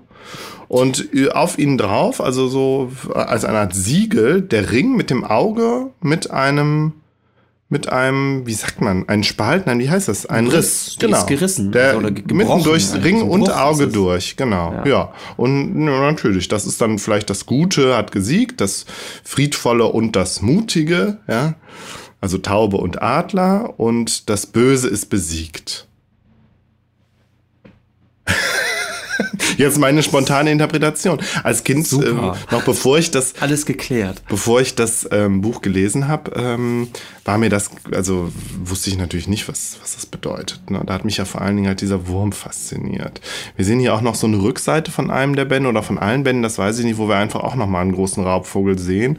Und den Ring mit dem Auge, wobei der Auge jetzt nur der Augapfel ist und nicht halt das, das Auge mit den Lidern. Mad Eye Moody. Ja, ja, so ein bisschen, ja. Ja, also diese, diese, diese ähm, Zeichnungen haben mich fasziniert als Kind. Noch mehr als der Herr der Ringe äh, tatsächlich hat mich, kann ich das einfach anklicken? Was ja, passiert dann? Klick, dann passiert ja. genau das. So, das Silmarillion, das ist ja das ähm, Buch, was die äh, Legenden und Mythen von Mittelerde beziehungsweise von der ganzen Welt, die Tolkien da erschaffen hat, so zusammenfasst. Und das ist noch seltsamer, das Buch. ähm, wir sehen, also es ist in so einem Beige-Ton und wir sehen ähm, im, im, auf, dem, auf, dem, äh, auf dem Cover ein, ein Stein. Mhm. Ja, sieht aus wie ein Stein. Also es ist halt mhm. auch äh, gezeichnet oder gemalt. Ähm, mit drei also es sieht ein bisschen aus wie eine Eule. So ja, der ist so skulptural bearbeitet, ja. als wäre das ein hat so zwei, sieht so, als hätte er zwei Ohren, also ist halt so rechteckig und sitzt auch wieder auf so einer Art Tisch. Und er hat, das kann man hier nicht genau erkennen, drei Vertiefungen. Ver, na, das sind, äh, das ist ähm, mit so silbriger, ähm, ist eine silbrige Folie, die da tatsächlich eingelegt ist. Das kann man hier nicht in erkennen. Also drei, ah, ja, also im Cover selbst. Okay. Ähm, und ähm, dann, also das allein ist ja schon faszinierend, dass da auf einmal so was Haptisches oder was irgendwie Irritierendes äh, ist in diesem Bild, ja. äh, auf diesem Cover. Und dann hat er noch so was komisches, das ist umgebunden, was aussieht, das sieht, das, ja, so, ein, so wie so ein Stück Knochen, längliches Stück Knochen, wo irgendwas eingeritzt. Das ist so um, um den Stein gebunden. Völlig seltsam. Ich hatte fast Völlig die Assoziation, weil es eben auch wie so ein, wie so ein bearbeitetes Stück Holz aussieht hätte es eine etwas andere Form, könnte es wie so ein Boomerang sein. ja, genau, irgendwie so einem, sowas. Von so einem Stück ja. gravierten, bearbeiteten Holz. Super abstrakt. Total abstrakt. Irgendwie, ja. Äh, die Sache ist, ich habe das Silmarillion nie gelesen.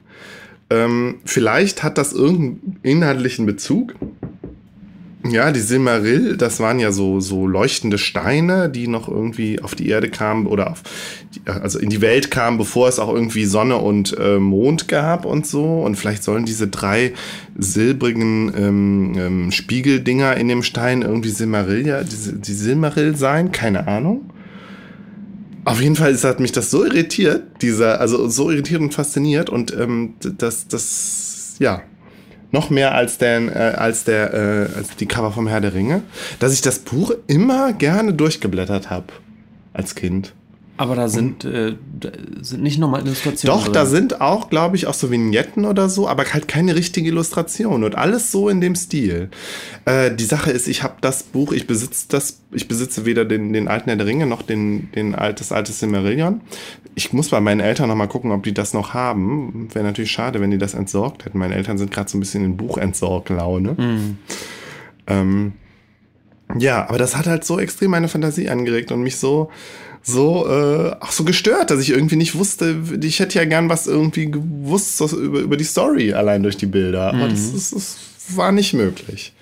Ähm, dann muss ich dazu sagen, dass es ja noch die Landkarten gibt. Sowohl im Herr der Ringe als auch im Silmarillion. Mhm. Hinten sind ja so eingelegte Karten. Da bin ich mir nicht hundertprozentig sicher, ob der Edelmann die auch gemacht hat oder ob der Tolkien die gemacht hat. Und der Edelmann die vielleicht einfach nur ein bisschen. Ähm, also Und das mit deiner Affinität für Landkarten. Genau, ja, das mit meiner Affinität. Die kommt da schon ein bisschen her. Ich habe die okay. ja dann auch teilweise abgezeichnet und so ganz groß und akribisch und so. Das hat mich unglaublich fasziniert, diese, diese ähm, fantastische, nicht existente Welt von.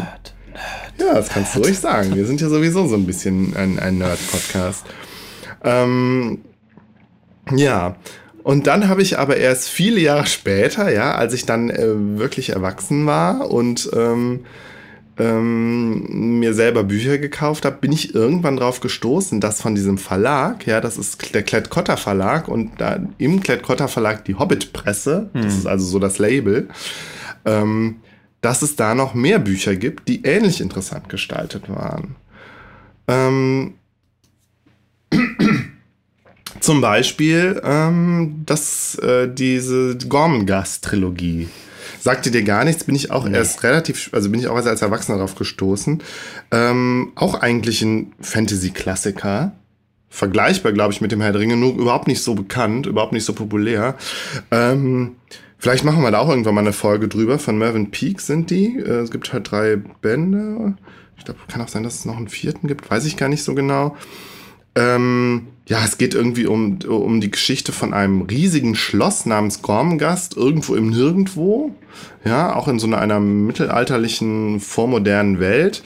Und über die seltsamen Bewohner dieses Schlosses. Also die Fürstenfamilie besteht aus sehr selten, also eigentlich aus nur ganz seltsamen Charakteren mhm. und beschreibt so ein bisschen das Aufwachsen des Prinzen und zugleich den Aufstieg von so einem von so einem, ich glaube, am, am, Anfang ist der Küchenjunge und der versucht irgendwie in dem Schloss und in dieser seltsamen Gesellschaft da nach oben zu kommen durch mhm. Betrügereien und so. Und das Buch ist auch super faszinierend gestaltet. Es ist so dreifarbig, oben, also so ein bisschen regenbogenhaft. Oben ist es so rötlich, in der Mitte gelb und unten so bläulich. Und die Schrift ist ist halt so quer über das, über den Buchcover, ähm, äh, liegt so quer über den Buchcover und es ist also noch abstrakter. Und äh, hier haben wir dann am Anfang auch nochmal auf jeder Seite äh, einen Buchstaben und mit Illustrationen tatsächlich, die aber auch, das sind, das sieht aus wie, wie Illustrationen, das sind vermutlich nicht von Ehrenmann selber gemacht, Edel, Ehrenmann, Edelmann selber gemacht, ähm, sondern teilweise so historische Stiche. Ja, so historische Stiche, die er da irgendwie mm. eingefühlt hat. Ja. Ja, und dann habe ich, äh, also mehr oder weniger durch Zufall, äh, also ich habe nicht gecheckt, dass es derselbe Designer sein könnte, sondern ich habe einfach gedacht, ja, die Hobbit-Presse, der Klett-Cotta Verlag, der macht halt einfach Bücher, die mir gefallen, also die mir rein, rein designmäßig gefallen. Ähm, zum Beispiel auch hier, äh, wir haben es gerade aufgemacht, die Borable-Trilogie. Das ist so ein, das ist so ein, so ein klassisches Jugendbuch über so gnomhafte Kinderwesen, die irgendwie in, in, in Großbritannien, ich glaube in London, irgendwie so im Untergrund lesen. Habe ich mir auch gekauft im, im Antiquariat, habe es aber noch nicht gelesen. Auch ähnlich abstrakt designt. Wir sehen hier nur so, auf, also die sind so in so einem zart-rosa gehalten und man sehen, wir sehen so diverse also auf jedem Band ist so, ein, so eine selbstgebaute Schlagwaffe oder so, so, eine Zwille ist da auch noch drauf. Und die Schrift, also die, die äh, Typografie ist halt immer ganz individuell. So, also jetzt im Vergleich. Also das ist bei, äh, bei Gormgast, wenn man es jetzt sieht, ja. auch aufgefallen. Es ist halt eine eigens entwickelte Schrifttype auf jeden ja. Fall. Die sind auch ganz, ganz auffällige äh, Buch, Buchstaben. Ja. ja. Und dann äh, hier, das habe ich, das äh, besitze ich leider nicht. Der König of Camelot von T.H. White, wieder so ein Fantasy-Klassiker, den ich auch noch nicht gelesen habe, aber auch nochmal ganz anders. Und hier haben wir so das Gefühl, dass, also das, das sieht so ein bisschen aus wie wirklich so ein alter, so, so, ja, das hat so was Jugendstilhaftes, ne? Mit so einem, mit so einem rot-weiß verziertem Hintergrund. Und dann ja, der, der Hintergrund ist, mhm. sind auch so Vignetten, die mhm. wirklich fast mittelalterlich anmuten. Aber genau, könnte auch so, so schon so eine jugendstilartige äh, Spielart von, ja. von so Mittelalter-Ästhetik sein. Und da drauf ist aber wie so holzschnittartig so ein. Äh, ich fand, das Schrift. sieht fast aus wie so, ein, wie so ein Foto von einem Grabtuch von, von Turin irgendwie. Es ist ja, halt so eine. Ja. Man sieht halt so einen bärtigen Mann, aber so ganz ganz undeutlich. Es könnte auch Henry der X-te sein. Ja, Und, vermutlich äh, ist es irgendein Ausschnitt aus irgendeinem Gemälde. Ja, ja. vielleicht ist es tatsächlich ja auch Artus, ein Gemälde von Artus. Vermutlich ist es das. Und, und dann eben auch diese äh, mittelalterlich Mhm. anmutende Schrifttype in Versalien. Mhm. Ja. Aber du hast recht, tatsächlich äh, nochmal wieder ganz anders als, als die Dinge, die du vorher beschrieben hast. Ja, und dann bin ich, äh, wie gesagt, vor ein paar Wochen durch Zufall drauf gestoßen, dass das alles derselbe Designer ist. Nämlich besagter Heinz Edelmann. So, und ähm, ich hatte mich aber, vor, bevor, ich das, bevor ich das bemerkt habe, habe ich tatsächlich mich so ein bisschen aufgeregt darüber, dass diese alten, also diese, dieses Design, was ich so toll fand von Heinz Edelmann, was ich damals ja noch nicht wusste, dass die Bücher nicht mehr aufgelegt. Also die Bücher werden noch aufgelegt, aber nicht mehr in dem alten Design. Also Klett Cotta legt die Bücher noch auf, aber in einem ganz anderen und wie ich fand furchtbaren Design. Hier, ich zeig dir mal, wie die, wie die heutigen Gormengast-Ausgabe aussieht. Ja. Och, finde ich auch nicht schlecht. aber doch viel, ja, viel, viel, viel weniger individuell, viel weniger künstlerisch. Natürlich viel mehr mit viel Zeit, zeitgeistiger irgendwie. Also es sieht halt aus wie ein Tattoo, was auf dem, äh, auf dem Cover ist, mit so einem, mit so einem Schriftzug, ja. Ja, es könnte ein bisschen weniger sein. Okay, also ich merke, aber ich, ich steig, äh, stoße da bei dir nicht auf, auf fruchtbaren Boden, was meine Also nein, was ich, Stilkritik was ich anbelangt. schon finde, ist, man, man sieht immer noch, dass, dass die ambitioniert ja, äh, das sieht man sind, noch, das stimmt. was ja viele Verlage nicht mehr machen. Ja, das stimmt. Und das rechne ich Ihnen immerhin auch noch hoch an. Genau. Ich verstehe schon, was du meinst. Es, es könnte, es rutscht fast so ein ganz bisschen ab in, in diese. Ah, Ich kann es auch nicht so richtig erklären. Ja, aber. Ja, auch nicht grundsätzlich. Also wenn ich nicht wüsste, dass es früher dieses Design gegeben hätte, hätte ich immer noch gesagt, ja, der Klett-Cotta Verlag, der gibt sich Mühe. Der hat ambitioniertes Design. Finde ich nicht schlecht. Aber Was interessant ist, dass du zeitgeistig sagtest, denn ich finde, viele der Edelmann-Sachen sind durchaus auch zeitgeistig Ja, für ihre das Zeit. sind sie, ja. Gerade Gormgast hätte ich jetzt überhaupt nicht einschätzen können, dadurch, dass es eben nur Schrift ist mit. genau, ich finde, das wirkt, so, es wirkt schon zeitlos. Also Das- man merkt irgendwie, ja. ich meine, du warst ja nicht so begeistert von dem Design wie jetzt, wie Das ich. könnte 90er sein Ja. oder so, das könnte auch jetzt gerade erst erschienen sein. Das Und das fand ich aber auch so faszinierend, dass es so, so denn das? zeitlos wirkt. Das ist von, das habe ich mir jetzt nicht rausgeschrieben, muss auch von Anfang der 70er gewesen sein. Ja, das Also der- siehst du an der der hatte Illustration seine- vielleicht, aber nicht an dem Einband. Der hatte, der äh, äh, Heinz Edelmann hatte seine Hochzeit um 1970. Mhm. Da ist irgendwie alles, was man von ihm kennt, ist so passiert. So um, um 1970.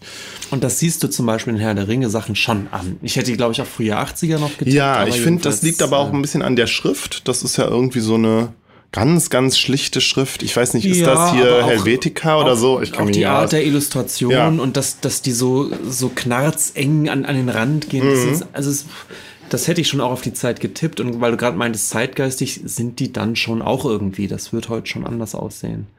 Ja, aber schade. So, und jetzt gucken wir uns hier mal an, wie heute der, der TH White aussieht. Nämlich so.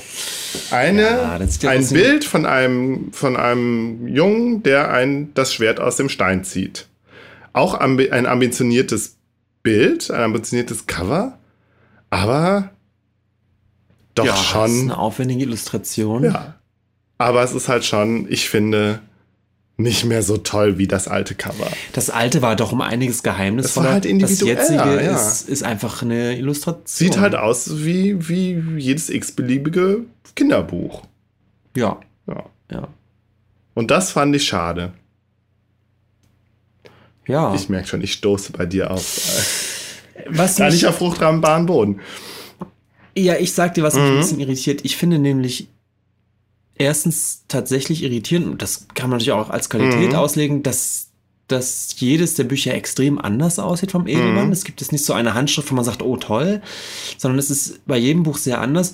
Und genau das Problem ist, dass ich einige Sachen davon ganz gut finde, wie Mhm. Herr der Ringe, und jetzt zum Beispiel das Silmarillion relativ nicht gut finde. Mhm. Und deswegen, ich kann jetzt nicht sagen, äh, die Edelmann-Sachen sind alle gut. Dafür sind die einfach zu unterschiedlich. Ja, aber ich kann es nochmal sagen, die sind halt alle so individuell. Und Ja, dieses ja. Individuelle und das, das, dass man das Gefühl hat, man hat irgendwie ein, ein Unikat so in den Händen, das finde ich, das finde ich unglaublich faszinierend. Mhm. So.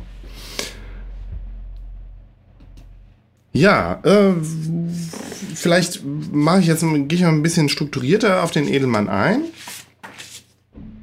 Ähm, das das äh, Herr der Ringe Buch. Ah, du hast gerade noch was anderes aufgeklickt. Genau, ja, das sieht doch auch sehen toll ja, aus. Da haben wir so eine Reihe. Ja, wir können auch erstmal so ein bisschen ü- generell über den Stil von Edelmann reden, über seine Illustrationen. Also wir haben jetzt eine Reihe, ich weiß gar nicht, was das ist. Das ist einfach äh, durch die Google-Anfrage ist das irgendwie aufge, auf, aufgepoppt. Aber da, wir sehen halt alles mit gelbem Hintergrund. Es sind irgendwelche verschiedene Sachen, teilweise äh, Romane, Reihe Hansa. Ja, es ist irgendwie Reihe Hansa, ne? Ja. Mhm. Und die Schriftart ist immer anders und darunter ist halt, sind halt Illustrationen, die aber auch alle in einem relativ unterschiedlichen Stil sind. Das ist erstaunlich. Also ich finde, hier kann man schon, ähm, kann man schon, ähm, ähm, erkennt man Regelmäßigkeiten. Ja, also immer Schrift, Illustration, aber die Schrift ist halt immer anders. Also es scheint, was ich, was ich schon finde, es gibt zumindest zwei grobe Richtungen, die aber eben sehr unterschiedlich sind. Das eine ist eben dieses sehr comichafte, äh, was man, glaube ich, auch im Stil dieses Beatles-Films öfter sieht. Also so fast karikaturhafte, dementsprechend sehr, sehr grob gemalte Bilder, die aber auch witzig sind, ein bisschen grotesk. Ja, obwohl die Beatles-Sachen sind ja sehr klar, die haben ja so eine ganz klare Linie. Er hat aber auch so sehr so, so schraffierte Sachen gemacht, so sehr karikaturhaft, finde ich. Also weniger comichaft als eher karikaturhaft im Sinne so überzeichnet. Ich meine, das findet sich in den Beatles-Filmen dann auch nochmal. Das sind ja auch äh, da unten, das, welches das? Diese Fantasiewesen meinst Genau, du, ja, das, wir sehen jetzt hier die, die Blue Minis, die Blaumiesen, das sind die Bösewichter aus dem Film Yellow Submarine. Und die finde ich auch geil. Also die sind, das sind halt so blaue, puschlige Wesen mit einem menschlichen Cartoon-Kopf mit einer langen blauen Nase und dann haben die so, so eine schwarze Maske, so eine, so eine Gaunermaske irgendwie an und halt so, so schwarze Ohren, die bei den meisten aussehen wie Mickey Maus Ohren. Und dann haben sie so kurz, also es gucken eigentlich nur die Hände an der Seite raus und dann haben sie so, so Füße, die ganz oft irgendwie so mit Stiefeln sind oder mit so bunten Socken. Und ich finde, die sehen so originell individuell aus. Also ich habe selten so äh, originelle Cartoon-Villains gesehen. Die sind natürlich lächerlich und sind auch albern. Das sollen sie ja auch sein, aber ich finde, sie sind, sie sind ungewöhnlich. Das, hat- es hat ja auch überhaupt nichts von Disney, was der, was der macht und was er in seinem, in seinem Film halt auch gemacht hat. Es ist wirklich was ganz originell Eigenständiges. Wie kommen wir hier jetzt raus? Das weiß ich nicht, es ist dein Computer, Benjamin. Du hast diese Ich komm- Funktion, die ich nie benutze, angemacht, leider. Ach so, dann ist es eine, eine Funktion, die ich aus, aus von Windows kenne. Okay. Ja. Ja. Ähm, aber was ich sagen wollte, es gibt halt diese Art, die Richtung Comic geht, natürlich auch nochmal in verschiedenen Ja. Schattierungen und Ausführungen. Und dann gibt es diese, diese Dinge, die wir auch bei dem Herr der Ringe schon gehabt haben, diese doch sehr detaillierten Kohle- oder Bleistiftzeichnungen, die auch völlig gegenständlich sind, aber es gibt immer so ein surreales Moment irgendwie in den Motiven zumindest. aber zumindest die Art der Zeichnung ist schon mal sehr unterschiedlich ja, zu diesen Comic-Dingern. Ja, ja. ja. Ähm, ich mach's jetzt mal ein bisschen biografisch. Ja, gerne. Ne? So. Also Heinz Edelmann wurde am 20. Juni 1934 in Aussig in der heutigen Tschechoslowakei geboren, hat an der Kunstakademie Akademie Düsseldorf studiert, als Schüler von Otto Köster, der mir kein Begriff war, und arbeitete seit 1958 als freischaffender Grafiker.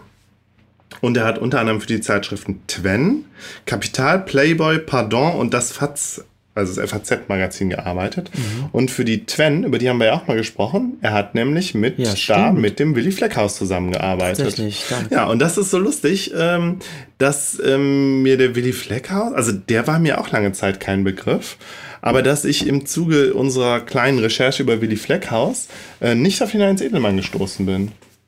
Und ich habe nämlich auch gedacht, ach, eigentlich hätten wir doch eigentlich noch viel eher über den, den Heinz Edelmann reden sollen. Was ich jetzt ja hiermit nachholen will. Ähm, Gerade auf, aufgrund meiner, meiner Geschichte mit dem, mit dem Design hier. Ähm, für die Twen hat er dann unter anderem so Schallplatteneditionen äh, designt. Also sehen wir hier. Also so eine, so, also die Twen hat Schallplatten halt rausgebracht, so ähnlich wie die Specs heute, glaube ich.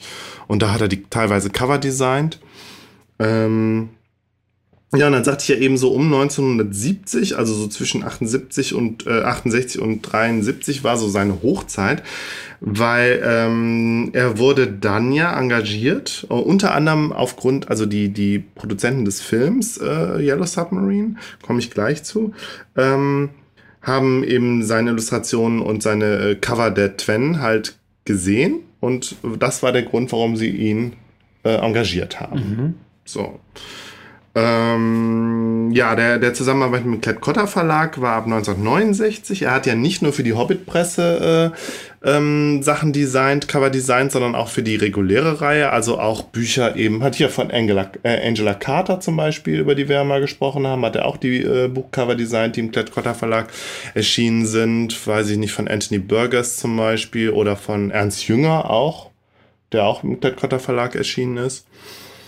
Ähm, und ähm, ja, das vielleicht das weiteren äh, eines der weiteren populären äh, Erzeugnisse von der Einzel Edelmann war der Vorspann für die ähm, Fernsehreihe, ich glaube im ZDF, der fantastische Film. Du googelst gerade Heinz Edelmann Twen, genau. Aber dann google doch mal bitte Vorspann der fantastische Film. Vorspann der ja, wir sind ja eh, nein, mit PH. Wir sind ja eh bekannt dafür, dass wir während des, während der Aufnahme googeln. Sind wir da jetzt schon bekannt für? Ich glaube, wir haben es zweimal gemacht. No, wir haben schon ein paar Mal mehr gemacht. Das ist, glaube ich, verschrien in der Podcast-Landschaft. Mhm. Wenn wir das natürlich jetzt, du musst das natürlich jetzt lautlos abspielen, aber vielleicht gucken wir uns auch einfach, äh, ja, klick das doch mal an. Das können die Hörer natürlich auch machen. Ach, das hat man vor Augen. Aber ja. das sieht auch sehr nach Beatles aus. Sind knallbunte genau. Gestalten. Ja. Äh, auch Comic-Gestalten, äh, die dann, wo dann irgendwie teilweise. Ja, es sind halt so Köpfe, Menschenköpfe, die sich so verwandeln und da kommt dann immer was Unheimliches raus. Dann gehen dann die Haare weg und es kommen Fledermäuse raus und alles von so einem bunten Hintergrund. Ein Kopf dreht sich und um und ist auf der anderen Seite ein Roboterkopf und genau. dann fliegt der Kopf von den Schultern und ist eine Rakete. Ja. Das war mir auch ein Begriff. Und das, das, als ich das mal gesehen habe, dachte ich auch, ja krass, irgendwie war das, das war alles früher so ambitioniert. Also ich merke, ich werde, bin ein bisschen kulturpessimistisch geworden wär, durch meine Wäre es nicht ganz so bunt, könnte das jetzt auch, oh, ein, könnte das jetzt auch ein, ein Cover von den drei Fragezeichen sein. Dieses ja, so ein bisschen. Wer weiß, vielleicht hatte ich, glaube, das hat er, Zeichenstil. Irgendwie. Hat er nicht designt, aber er war ja sehr, sehr Nee, nee, das war ja eine, eine, eine Frau. Wie, ah, ja. Weiß ich jetzt nicht. Es war auf jeden Fall nicht Erika Fuchs. nee, nee, nee, ist aber auch eine ganz berühmte Designerin, also okay. durch diese Reihe. Und äh, das ist gar nicht so unähnlich, bloß dass er das, das Ganze hier immer so dieses, diese 70s knallbunten Candy-Farben ja, diese hat. bunten Farben und diese klaren Felder, das er jetzt ja, ja hier hat zum Beispiel. Mhm. mhm. Ähm, genau, diese, diese, diese Reihe, der fantastische Film, das war halt einfach eine, eine, eine Reihe im ZDF, ähm, wo, die, wo halt so Klassiker, äh, Horror, Grusel, Science-Fiction, Fantasy-Klassiker gezeigt wurden. Ähm, 1970 hat der Heinz Edelmann dann noch ein, ein Bilderbuch rausgebracht, Andromeda SR1. Ein, ähm, eine Bildergeschichte über äh, die, den, die Reise auch zum Mars, glaube ich. Habe ich auch nie in den Händen gehabt, ist bestimmt auch unglaublich teuer äh, oder bestimmt schon vergriffen, keine Ahnung. Mm, dann soll er wohl auch, also er hat wohl auch noch verschiedene Buchillustrationen gemacht. Unter anderem soll er bekannt dafür sein, dass er das Buch, äh, also das Buch Der Wind in den Weiden illustriert hat. Ah. Hatte ich auch nie in den Händen, aber das Buch ist mir durchaus ein Begriff.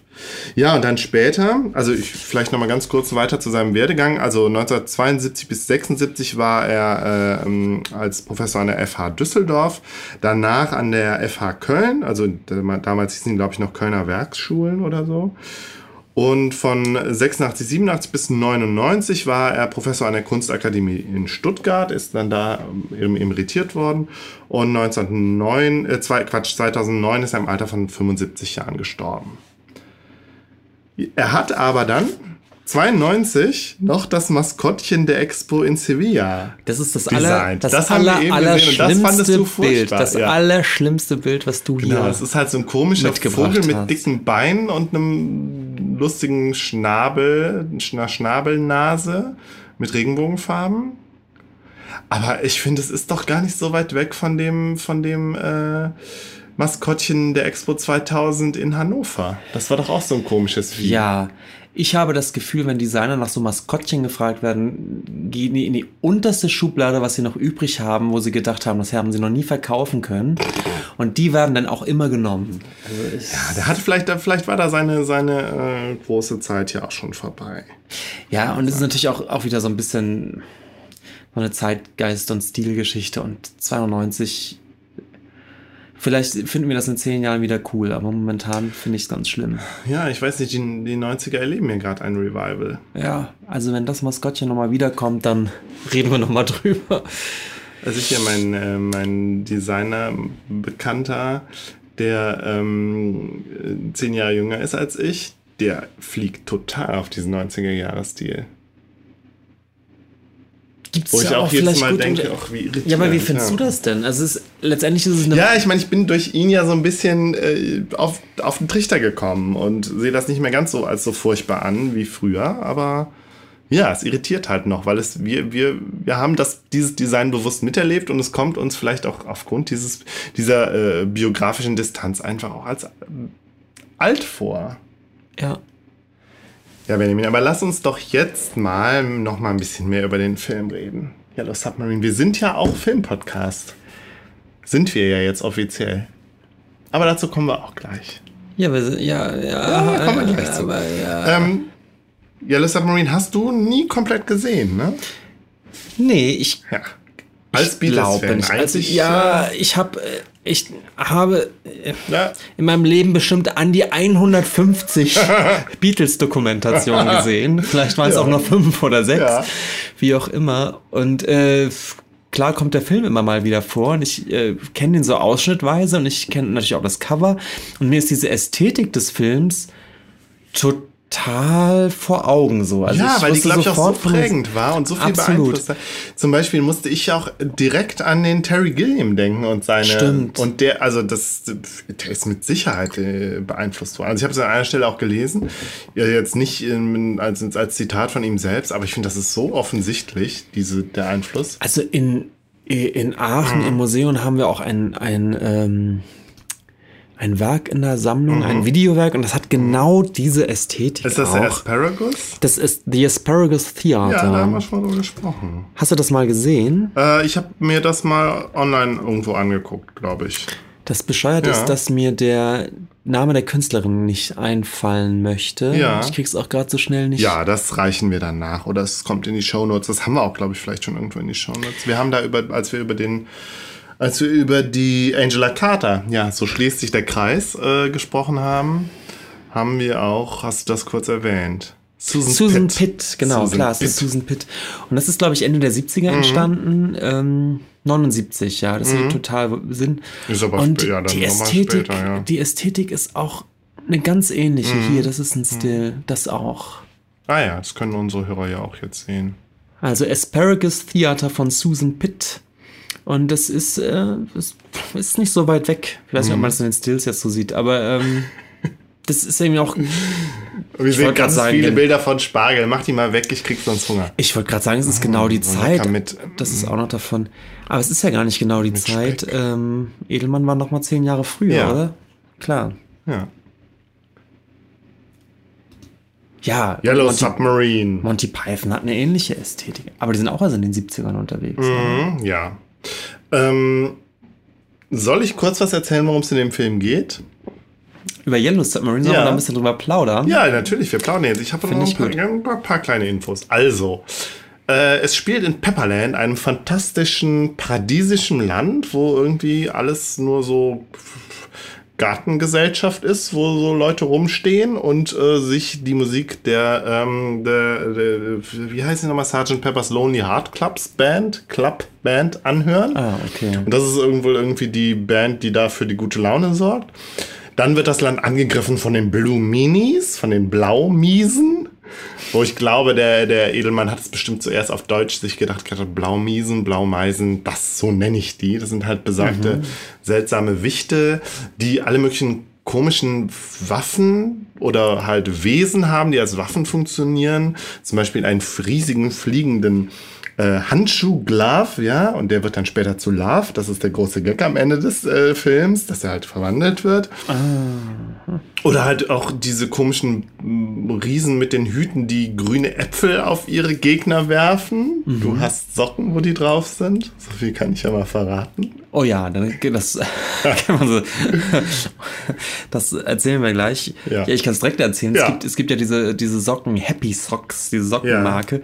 Und die haben jetzt vor, vor kurzem eine Sonderedition Beatles rausgebracht mhm. mit, ähm, mit Beatles-Motiven. Und Beatles-Motiven heißt äh, konkret, es sind Motive aus dem Yellow Submarine-Film. Mhm. Ja. Genau. Und ich habe ein paar Socken davon. Ich, da ist aber so ein grünes, grünes, grünes, längliches Wesen drauf. Kein Blue Mini, oder? Nee, nee, das ist halt einer, das ist halt so einer von den Gehilfen von den Blue Minis, der halt Äpf riesige Äpfel auf die armen Bewohner von Pepperland wirft. Ja. Die dann übrigens alle, glaube ich, versteinern oder so. Und die Sergeant Peppers Lonely Heart Club, Hearts Club Band mhm. wird in einer Blase gefangen.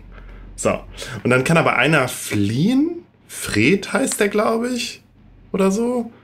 Also einer von den Bewohnern von Pepperland und flieht in die reale Welt mit dem besagten Yellow Submarine. Mhm. Das funktioniert als eine Art Raumschiff. Fliegt durch Zeit und Raum, durch verschiedene Dimensionen äh, in die reale Welt, trifft da auf Ringo Starr, der irgendwie erstmal seine Freunde holen muss in einem verrückten Haus. einem Haus mit ganz vielen verrückten Gängen, wo ganz viele seltsame Bewohner drin leben. Und da haben sich die anderen Beatles versteckt.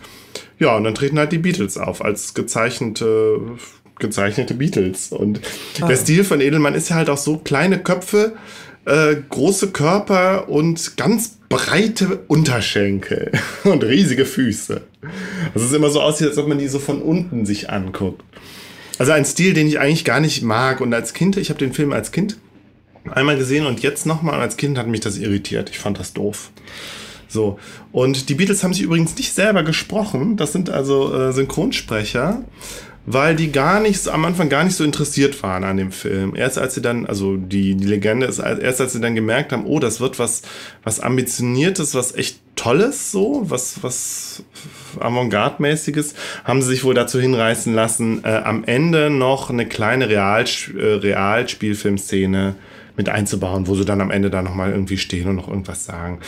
Die Beatles, ja, ich bin ja, ich kenne mich mit den Beatles nicht so aus. Ich hatte mit denen Berührungen, dass ich damals in der fünften Klasse im Schulchor war und unser äh, zugegebenermaßen im Nachhinein sehr unsympathische Chorleiter äh, so ein Beatles-Fan war. Und da hatte ich so ein bisschen Kontakt mit den Beatles, auch ein bisschen über meine Eltern und dann später gar nicht mehr.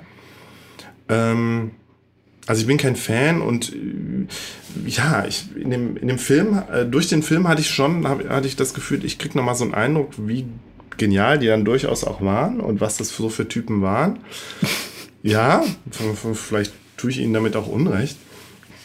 Ähm, aber sie kommen auch nicht sympathisch rüber. In ja? dem Film? Nee. Sie Aha. machen die ganze Zeit nur blöde Wortwitze. Okay. Und die Hälfte geht auf Kosten von Ringo Starr. ja. Aha, aha. Oh, was macht Ringo denn da hinten? Ach ja, er schon wieder. Also so die ganze Zeit. Ich meine, ja. Und die ganze Zeit machen sie halt irgendwelche Wortwitze. Was glaube ich auch, auch, teilweise auf den Lyrics oder auch Gedichten von John Lennon basiert. Also es, die Beatles haben das selber nicht, waren selber an der Produktion eben nicht beteiligt, aber es basiert halt natürlich auf den Liedern, die dann auch eingespielt werden. Also es gibt, weiß ich nicht, fünf Lieder oder sechs Lieder, äh, mhm. ja, von, weiß ich nicht, Yellow Submarine natürlich, dann Lucy in the Sky with Diamonds, All Together Now oder so heißt das Lied. So. Oh, ja, genau, das, das, das ist auch eigentlich, now. was ich als Kind schon als Ohrwurm hatte durch den Film. Genau, da steht ja Eleanor Rigby, Nowhere Man, genau, und I'm 64, ja. Also neun Lieder sind es sogar. Ist das denn tatsächlich der Soundtrack vom Benjamin, jetzt bin ich aber irritiert, weil das habe ich gar nicht recherchiert. Ich war mir einfach sicher, dass es das Album Yellow Submarine gibt. Genau, es gibt äh, zwei, Mhm. es gibt zwei Dinge. Zum einen sind in dem Soundtrack äh, Songs von den Beatles verwurstet worden, die es natürlich schon gab. Ja, und sie haben dann gibt es einige neue Songs, die veröffentlicht wurden. Unter anderem, äh, unter anderem ähm, Only a Northern Song, Hey Bulldog, Across the Universe, All Together Now and It's All Too Much. Die sind wohl wirklich für Ja. diesen Song entstanden. Äh, äh, für, Quatsch, für diesen Film entstanden. Und es gibt dann, ähm, ich kenne zum Beispiel ein Album, wo dann diese fünf neuen Songs drauf sind, plus dem praktisch klassischen Soundtrack, den Score sozusagen, der ja, glaube ich, von, ähm, von, ähm, wie heißt der Produzent von den Beatles? Ja. Von ihnen geschrieben. Den hatte ich auch aufgeschrieben. Der war aber nicht der Produzent des Films. Äh, Nee, nee, nee, nee. ja, wie hieß der? Guck doch mal noch mal nach. Wir sind doch gerade eh gut dabei am googeln. George Martin, genau. Ja. Genau, und das, das ist so diese Version, die ich kenne. Und da ist, sind diese fünf, äh, diese fünf eigens für den Film geschriebenen Mhm. Songs plus Yellow Submarine drauf. Yellow Submarine ist vorher schon entstanden, also die, die Idee des Films fußt auf dem Song. Also den Song Ja. gab es schon vorher. Ja, Genau. Genau. Äh, wo wollen wir stehen? Genau, ja, also dieser Fred, der ist er, glaube ich, guck doch noch mal, steht da, der steht doch, wie der heißt. Entstehung? Ach so, das ist das Album. Ja, okay, also die Beatles werden also zur Hilfe geholt, reisen dann durch Raum und Zeit und durch ganz seltsame, lustige Landschaften, ganz irritierende, surrealistische, psychedelische Landschaften ähm, um gelangen schließlich nach Pepperland und ähm, verkleiden sich als die Sgt. Pepper's Lonely Heart Club Band und äh, genau unterwegs haben sie noch äh, den äh, Nowhere Man äh, mitgenommen, so ein Trau, also auch so ein seltsames Wesen, irgendwie Boob gen- hat hat ähm, äh, Edelmann den wohl genannt, also so ein sieht aus halt ein bisschen wie so ein Dodo mit einem Menschenkopf. Ähm, und das ist halt der Nowhere Man und äh, der hilft ihnen dann noch irgendwie und am Ende be besiegen sie die äh, Minis dann, ich glaube, durch ihre Musik. Ich weiß es nicht mehr, ich hab, kann mich an das Ende nicht mehr so erinnern. Am faszinierendsten fand ich tatsächlich diese Reise durch, durch Raum und Zeit, wo sie in den ganz komischen, durch so Landschaften, wo dann so dinosaurierartige Kreaturen rumlaufen, aber halt alles ganz, ja, so immer so halb unheimlich und halb total albern. Ähm, alles mit, also so Wesen mit großen Zähnen, die aber auch immer die ganze Zeit rumgrinsen und auch nicht wirklich gefährlich sind. Ja, da, sie fliegen halt mit ihrem, mit ihrem Yellow Submarine dann da durch und am Ende retten sie dann Pepperland und alles ist gut. So, so viel zur Story. Ja, es ist halt irgendwie ein fantastischer Film. Es hat aber so kaum Fantasy-Konventionen irgendwie, außer dass es halt natürlich schon irgendwie gut gegen böse, aber es ist halt alles nicht wirklich schlimm. Es ist halt vor allen Dingen halt, ja, drollig. Und dass die Beatles da halt irgendwie drin sind, ist fast schon so ein bisschen wie ein Fremdkörper. Weil sie hier nicht wirklich als Helden auftreten, sondern einfach so als, ja, so spleenige eng- englische Gentlemen, die, die irgendwie da so rumlaufen und die ganze Zeit irgendwie nur ihre trockenen Kommentare abgeben. Ich kenne die Vorgeschichte jetzt auch nicht, Ja. wa- warum dieser Film entstand. Ja, das war wohl letztlich ein Marketing-Ding. Also die, es gab wohl vorher schon Beatles-Filme. Also ich habe mir das jetzt nicht so genau rausgesucht. Es gab vorher schon Beatles-Filme. Spielfilme, ja, es gab Help und. Und es gab und eine Beatles-Zeichen, eine Beatles-Zeichentrickserie. Ah, okay, das wusste ich. Die die nicht. Beatles selber wohl gar nicht so mochten, weil sie irgendwie nicht wie die Flintstones äh, auftreten wollten. Ähm, ja, dann hat sich dieser Al Brodex, heißt der, glaube ich, der diese Zeichentrickserie gemacht hat, hat überlegt, ja, lass uns doch mal einen Film machen. So. Und äh, ja, Beatles selbst war, waren da wohl gar nicht so interessiert daran, äh, aber haben dann doch irgendwie okay gegeben, haben ja am Anfang nicht mitgewirkt. Ähm, den Edelmann haben sie dann aber wohl auch erst äh, dazu geholt, als die Produktion schon gelaufen ist. Irgendwie waren sie mit dem Design nicht zufrieden und haben dann den Edelmann geholt und der hat das ganze Ding dann ja gemacht einfach. Also der hat äh, die, die, die, der war halt Art Director ne, und hat das den ganzen Film dann auch äh, Aber diese Figuren sehen ja auch alle aus wie eben sein Stil, wenn er comichaft zeichnet, ne? genau, genau. Das ist ja. doch sehr seine Fehler. Also der Film gilt tatsächlich, das habe ich mir jetzt nochmal rausgeschrieben, als so ein Meilenstein und Klassiker des Zeichentricksfilms. So. Und er hat halt, damals war er vor allen Dingen Disney, ne? Und es ist halt überhaupt nicht Disney, ist halt ganz, ja, psychedelisch, obwohl Edelmann angeblich nie irgendwelche halluzinogenen Drogen genommen hat. So, warum auch ja, nicht? Ja, das so. ist aber ist das gleiche ja. wie bei den Beatles, ja. ähm, wo es auch immer heißt, die haben selbst mit, mit LSD jetzt nicht besonders viel am Hut gehabt. So. Was ist denn mit Lucy in the Sky? Weiß man nicht. Weiß man nicht. Ist ja auch nicht schlimm. Ich meine, damals haben ja alle mit, mit LSD experimentiert. Warum nicht auch die Beatles? Keine Ahnung.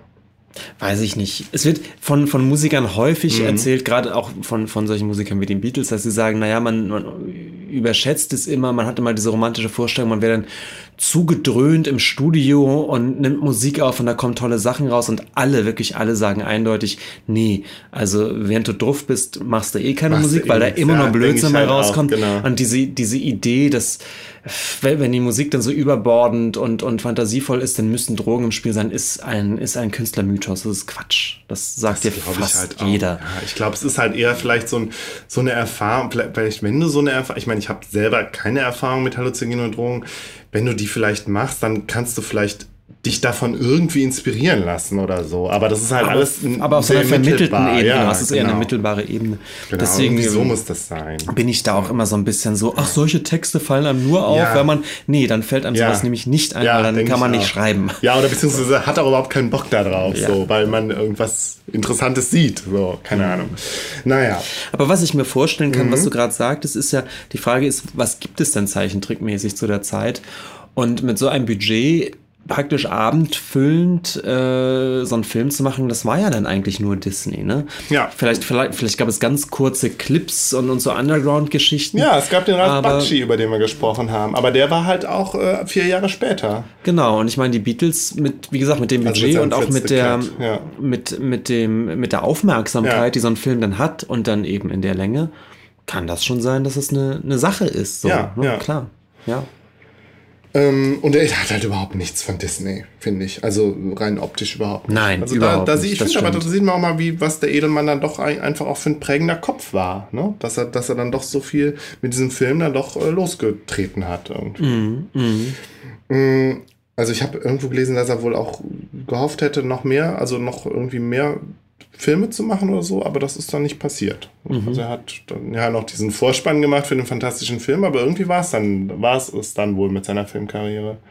Warum auch immer. Ja, weil es keinen Markt gab. Ja, naja, gut, ich meine, so ein, ja, so ein, ja, obwohl, also wir haben ja auch über den Ralf Bakshi gesehen, äh, geredet und der hat das ja auch, der hat das ja auch mit Mühe und Not gestemmt, einfach weil er es so dringend wollte seine Filme. Und entsprechend, er hat so wenig mhm. Budget und er hat sich da immer äh, nur äh, immer so hat der Edelmann beholfen. das nicht hingekriegt oder, oder nicht ja. den Willen gehabt, das jetzt so auf total heiße, heiße Nadel zu machen.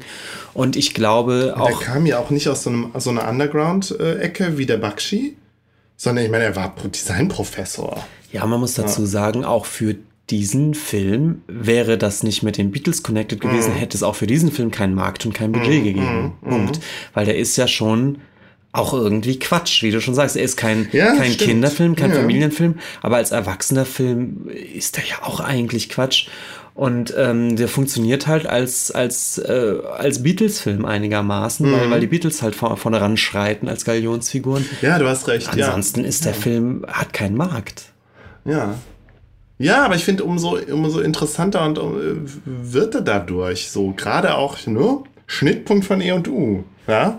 Äh, ich habe in der Wikipedia gelesen, das Lexikon des internationalen Films sagt, stilbildender Zeichentrickfilm als Ausdruck eines Lebensgefühls, wobei sich Populärkultur und künstlerische Avantgarde kongenial beeinflussten. Ja, und ich meine, letztlich kann man ja gleich das gleiche über die Beatles sagen. Denn ja auch immer unterstellt war, äh, das, was die gemacht haben, war so komplex wie Beethoven. Also da höre ich jetzt wieder meinen alten Chorleiter, der sowas gesagt hat. Weiß nicht, ob es stimmt, aber das ist tatsächlich. Ich habe eine gute Anekdote. Ja. Erzähl die doch noch. Wir haben, äh, wir haben eine Musiklehrer an der Schule gehabt, der wirklich auch noch so alte Schule war, also mhm. also völlig klassisch äh, gebildet, hat glaube ich selbst Geige, Klavier sowieso, aber auch Geige gespielt und glaube ich auch gesungen, also aber richtig klassischen Tenor Mhm, gesungen und so. ja.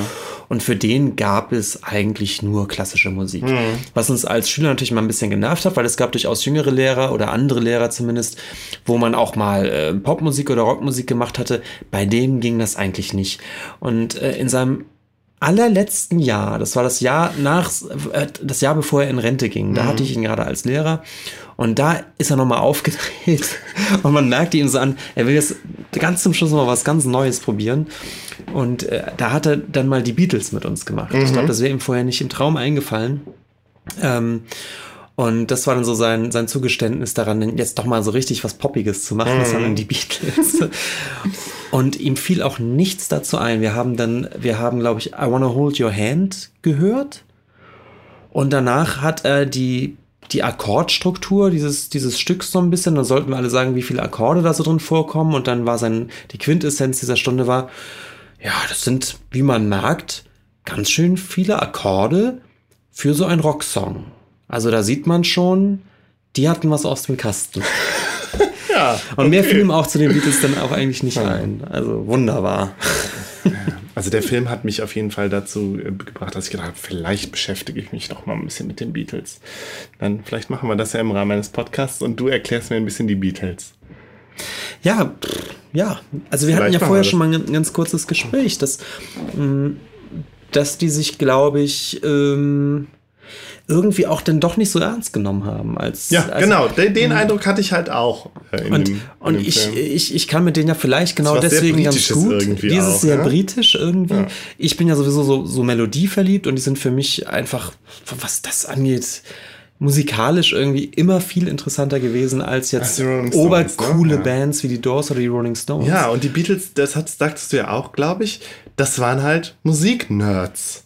Und die haben sich nicht, also vielleicht später dann schon irgendwie, aber zumindest mein Eindruck jetzt in dem Film, ne, was ja auch nie, nie, nicht, die- nicht die Beatles so wirklich zeigt, äh, also die realen Beatles, aber trotzdem hatte ich so den Eindruck, das waren nicht so krasse Künstlertypen, die sich selbst als so krasse Künstler gesehen haben, sondern wirklich eher als so, ja, so ein bisschen Understatement und äh, wir machen hier unser, unser Nerd-Ding. Vielleicht Ja, hat sich das später noch, ich meine, John Lennon war dann ja, ne, wird ja immer da noch nachgesagt, dass er dann so abgegangen, abgedreht ist, so künstlerisch. Mhm. Und mit seiner Yoko Ono und so. Keine Ahnung, ich weiß viel zu wenig über Es die ist, Beatles. es ist schwierig, das genau auseinanderzuhalten, Mhm. aber ich hatte immer den Eindruck, es, es gab ja tatsächlich immer diesen vielleicht auch hochstilisierten ähm, Battle zwischen den Stones und den Beatles, Mhm. die, glaube ich, auch für zwei unterschiedliche Arten von, von Musikertum oder so gelten, Mhm. weil die, die Stones ganz klar für so ein bestimmtes Lebensgefühl standen Ja. und auch viel mehr so Rockstar-Typen waren, ja. Als, als, die waren halt auch Macker. ja, ne, die, im Gegensatz zu den Die ein Beatles. sehr klares Image hatten Ja. von dem, was sie da tun, die sehr klar für bestimmte Botschaften auch standen.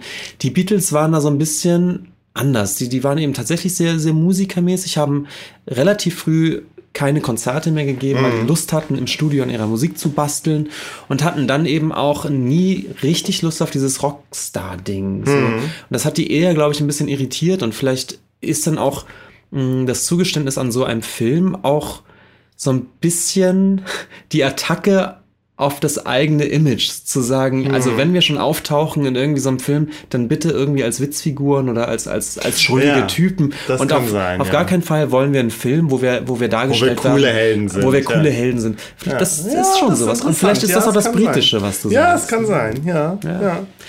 Aber das werden wir irgendwie noch mal vertiefen müssen, ja. Sehr gut, ja. Ja, du, ich finde, jetzt haben wir einen guten Schlusspunkt, was den Film anbelangt. Ähm, Heinz Edelmann, ja, vielleicht, ich habe mir so ein bisschen überlegt, um nochmal zu diesen Buchcovern zurückzukommen. Ja, um jetzt auch nochmal den Bezug zu E und U zu bekommen. Ähm, als, Fan, als Cover von Fantasy-Romanen so eine, ja, ich muss jetzt das Wortspiel bringen. Ich hatte auf jeden Fall den Eindruck, er hat Fantasy veredelt.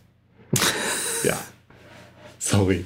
Aber äh, dass ähm, der Klett-Cotta Verlag, damals noch Klett Verlag und der Michael Klett, das war glaube ich der Junior-Verleger, war halt so ein Tolkien-Fan und hat äh, den Herr der Ringe dann als erstes auf Deutsch rausgebracht. So.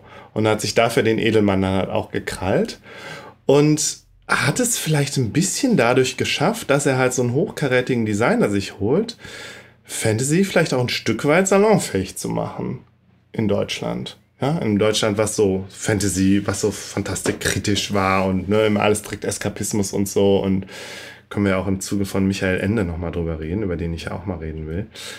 Ähm, und da war so ein bisschen mein, mein Gedanke, ja, vielleicht hat der, der Edelmann da dann doch äh, eine Rolle gespielt, dass er halt mit seinen mhm. künstlerischen Covern, ja, die so ein bisschen avantgarde-mäßig sind, äh, den Fantasy, den äh, Fantasy von seinem Schmuddel-Image ein bisschen zu befreien.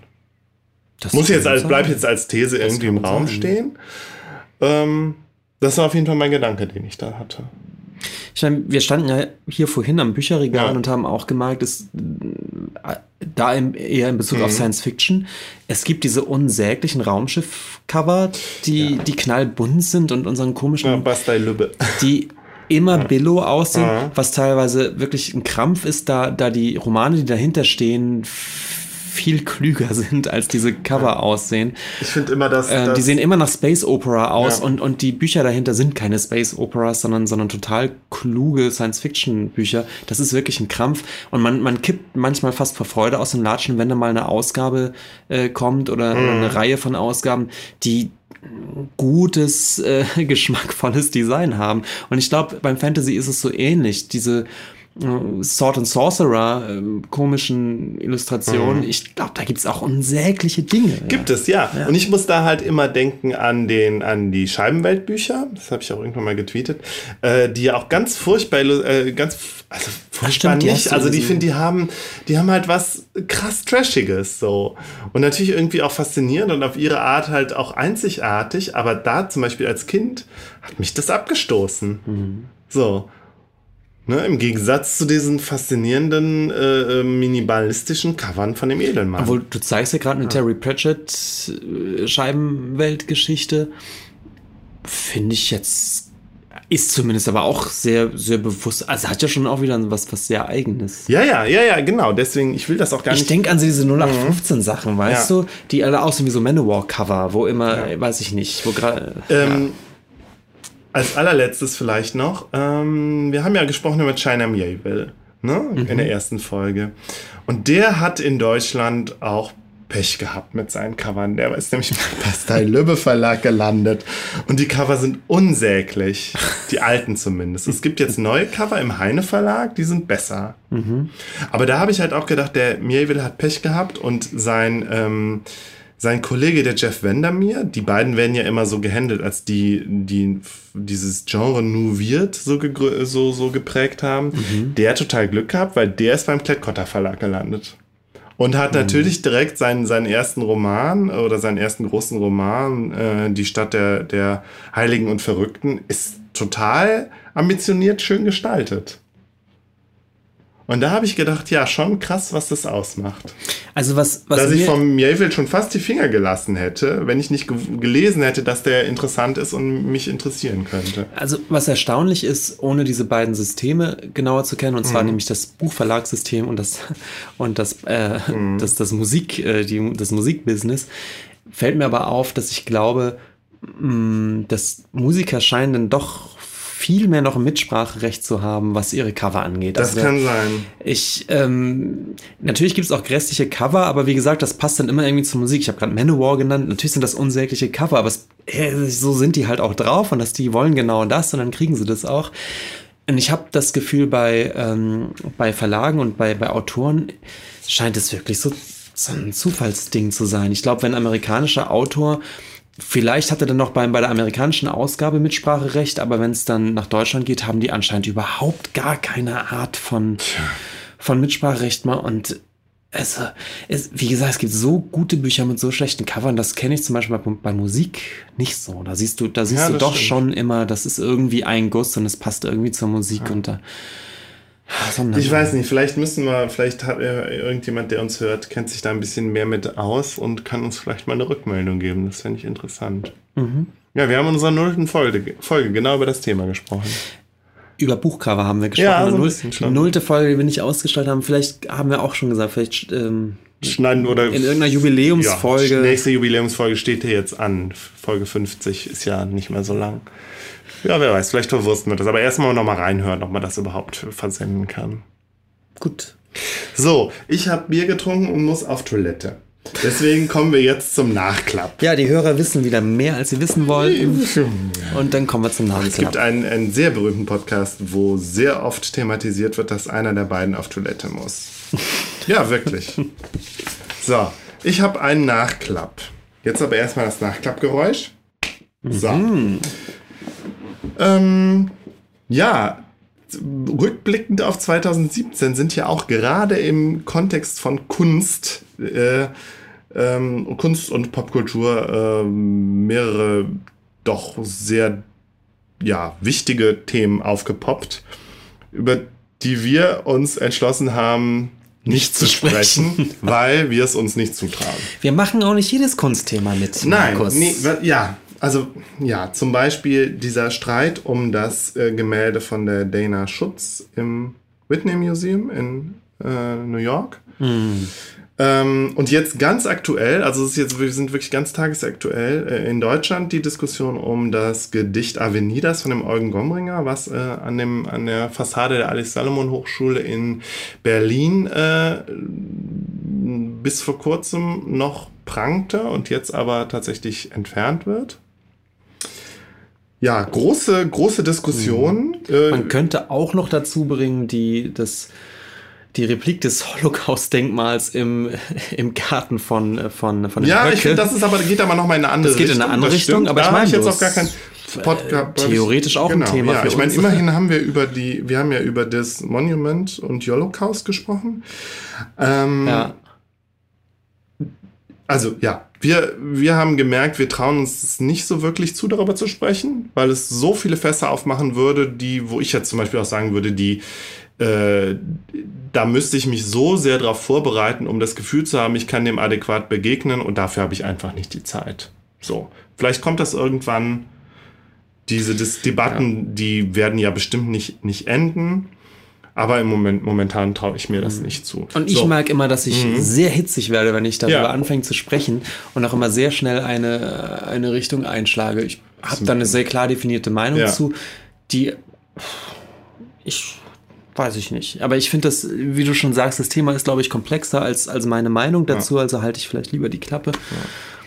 Ich habe mal aufgeschrieben, es geht ja da, also gerade bei, bei dem, äh, Diskussion um das Gemälde und um das, ähm, das Gedicht ja so, die Frage Freiheit der Kunst versus Verantwortung der Kunst. Stimmt doch nicht, stammt doch nicht von mir, sondern es stammt aus dem Radiobeitrag beziehungsweise dem Podcast vom Zündfunkgenerator auf Bayern 2, den den ich jetzt empfehlen will.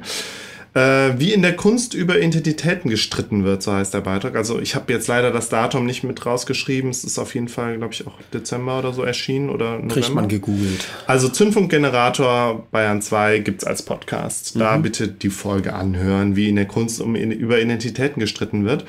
Es ist, ja, es gibt einen ziemlichen über, ziemlich guten Überblick über die ganze Debatte. Wie weit das jetzt inhaltlich gut ist oder so, kann ich gar nicht so genau sagen, weil ich mich halt, wie gesagt, nicht eingearbeitet habe. Dann natürlich die MeToo-Debatte.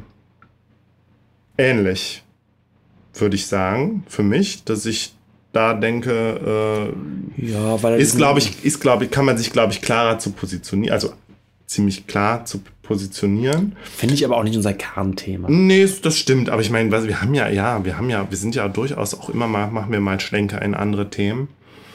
Ähm, aber was da an Diskussionen um, ja, ich sag's mal so, kann man, runtergebrochen, kann man äh, von Künstlern, die sich ja, äh, die äh, äh, Verbrechen begangen haben, ich sag's mal so, ja, ist ja so, oder zumindest Ja. Ne? Kann man sich von denen, äh, wie kann man deren Kunst begegnen? So. Aber auch hier, sagen wir mal, auf unsere, was war das? Fü- zehnte, 25. Nee, irgendwas. Folge, Kann man auch äh, googeln. wo ich halt eine ähnliche Frage schon anschneide in Bezug auf Billy Corgan von den Smashing Pumpkins.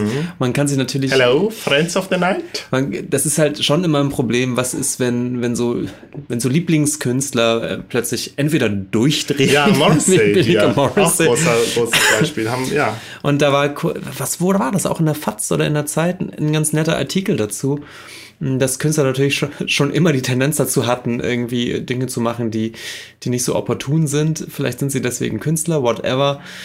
Und dass das aber in letzter Zeit zunehmend auch in die Diskussion geraten ist, was zu früherer Zeit nicht so war. Also früher hat man so ein bisschen vom Künstler erwartet, dass der schon auch manchmal komische Sachen sagt. Mhm, Nina Hagen. Und momentan scheint es so eine, so eine, scheint es immer schwieriger zu sein. Und man hat so, ja, interessante Diskussion. Wir haben es bei Billy Corgan schon mal gehabt, die Diskussion. Ich, es gibt da ja auch Ich keine empfehle Lösung auf jeden für. Fall zur MeToo-Debatte zwei Podcast-Folgen. Und zwar einmal der Kleiner Cast-Folge über MeToo vom 17.01.2018.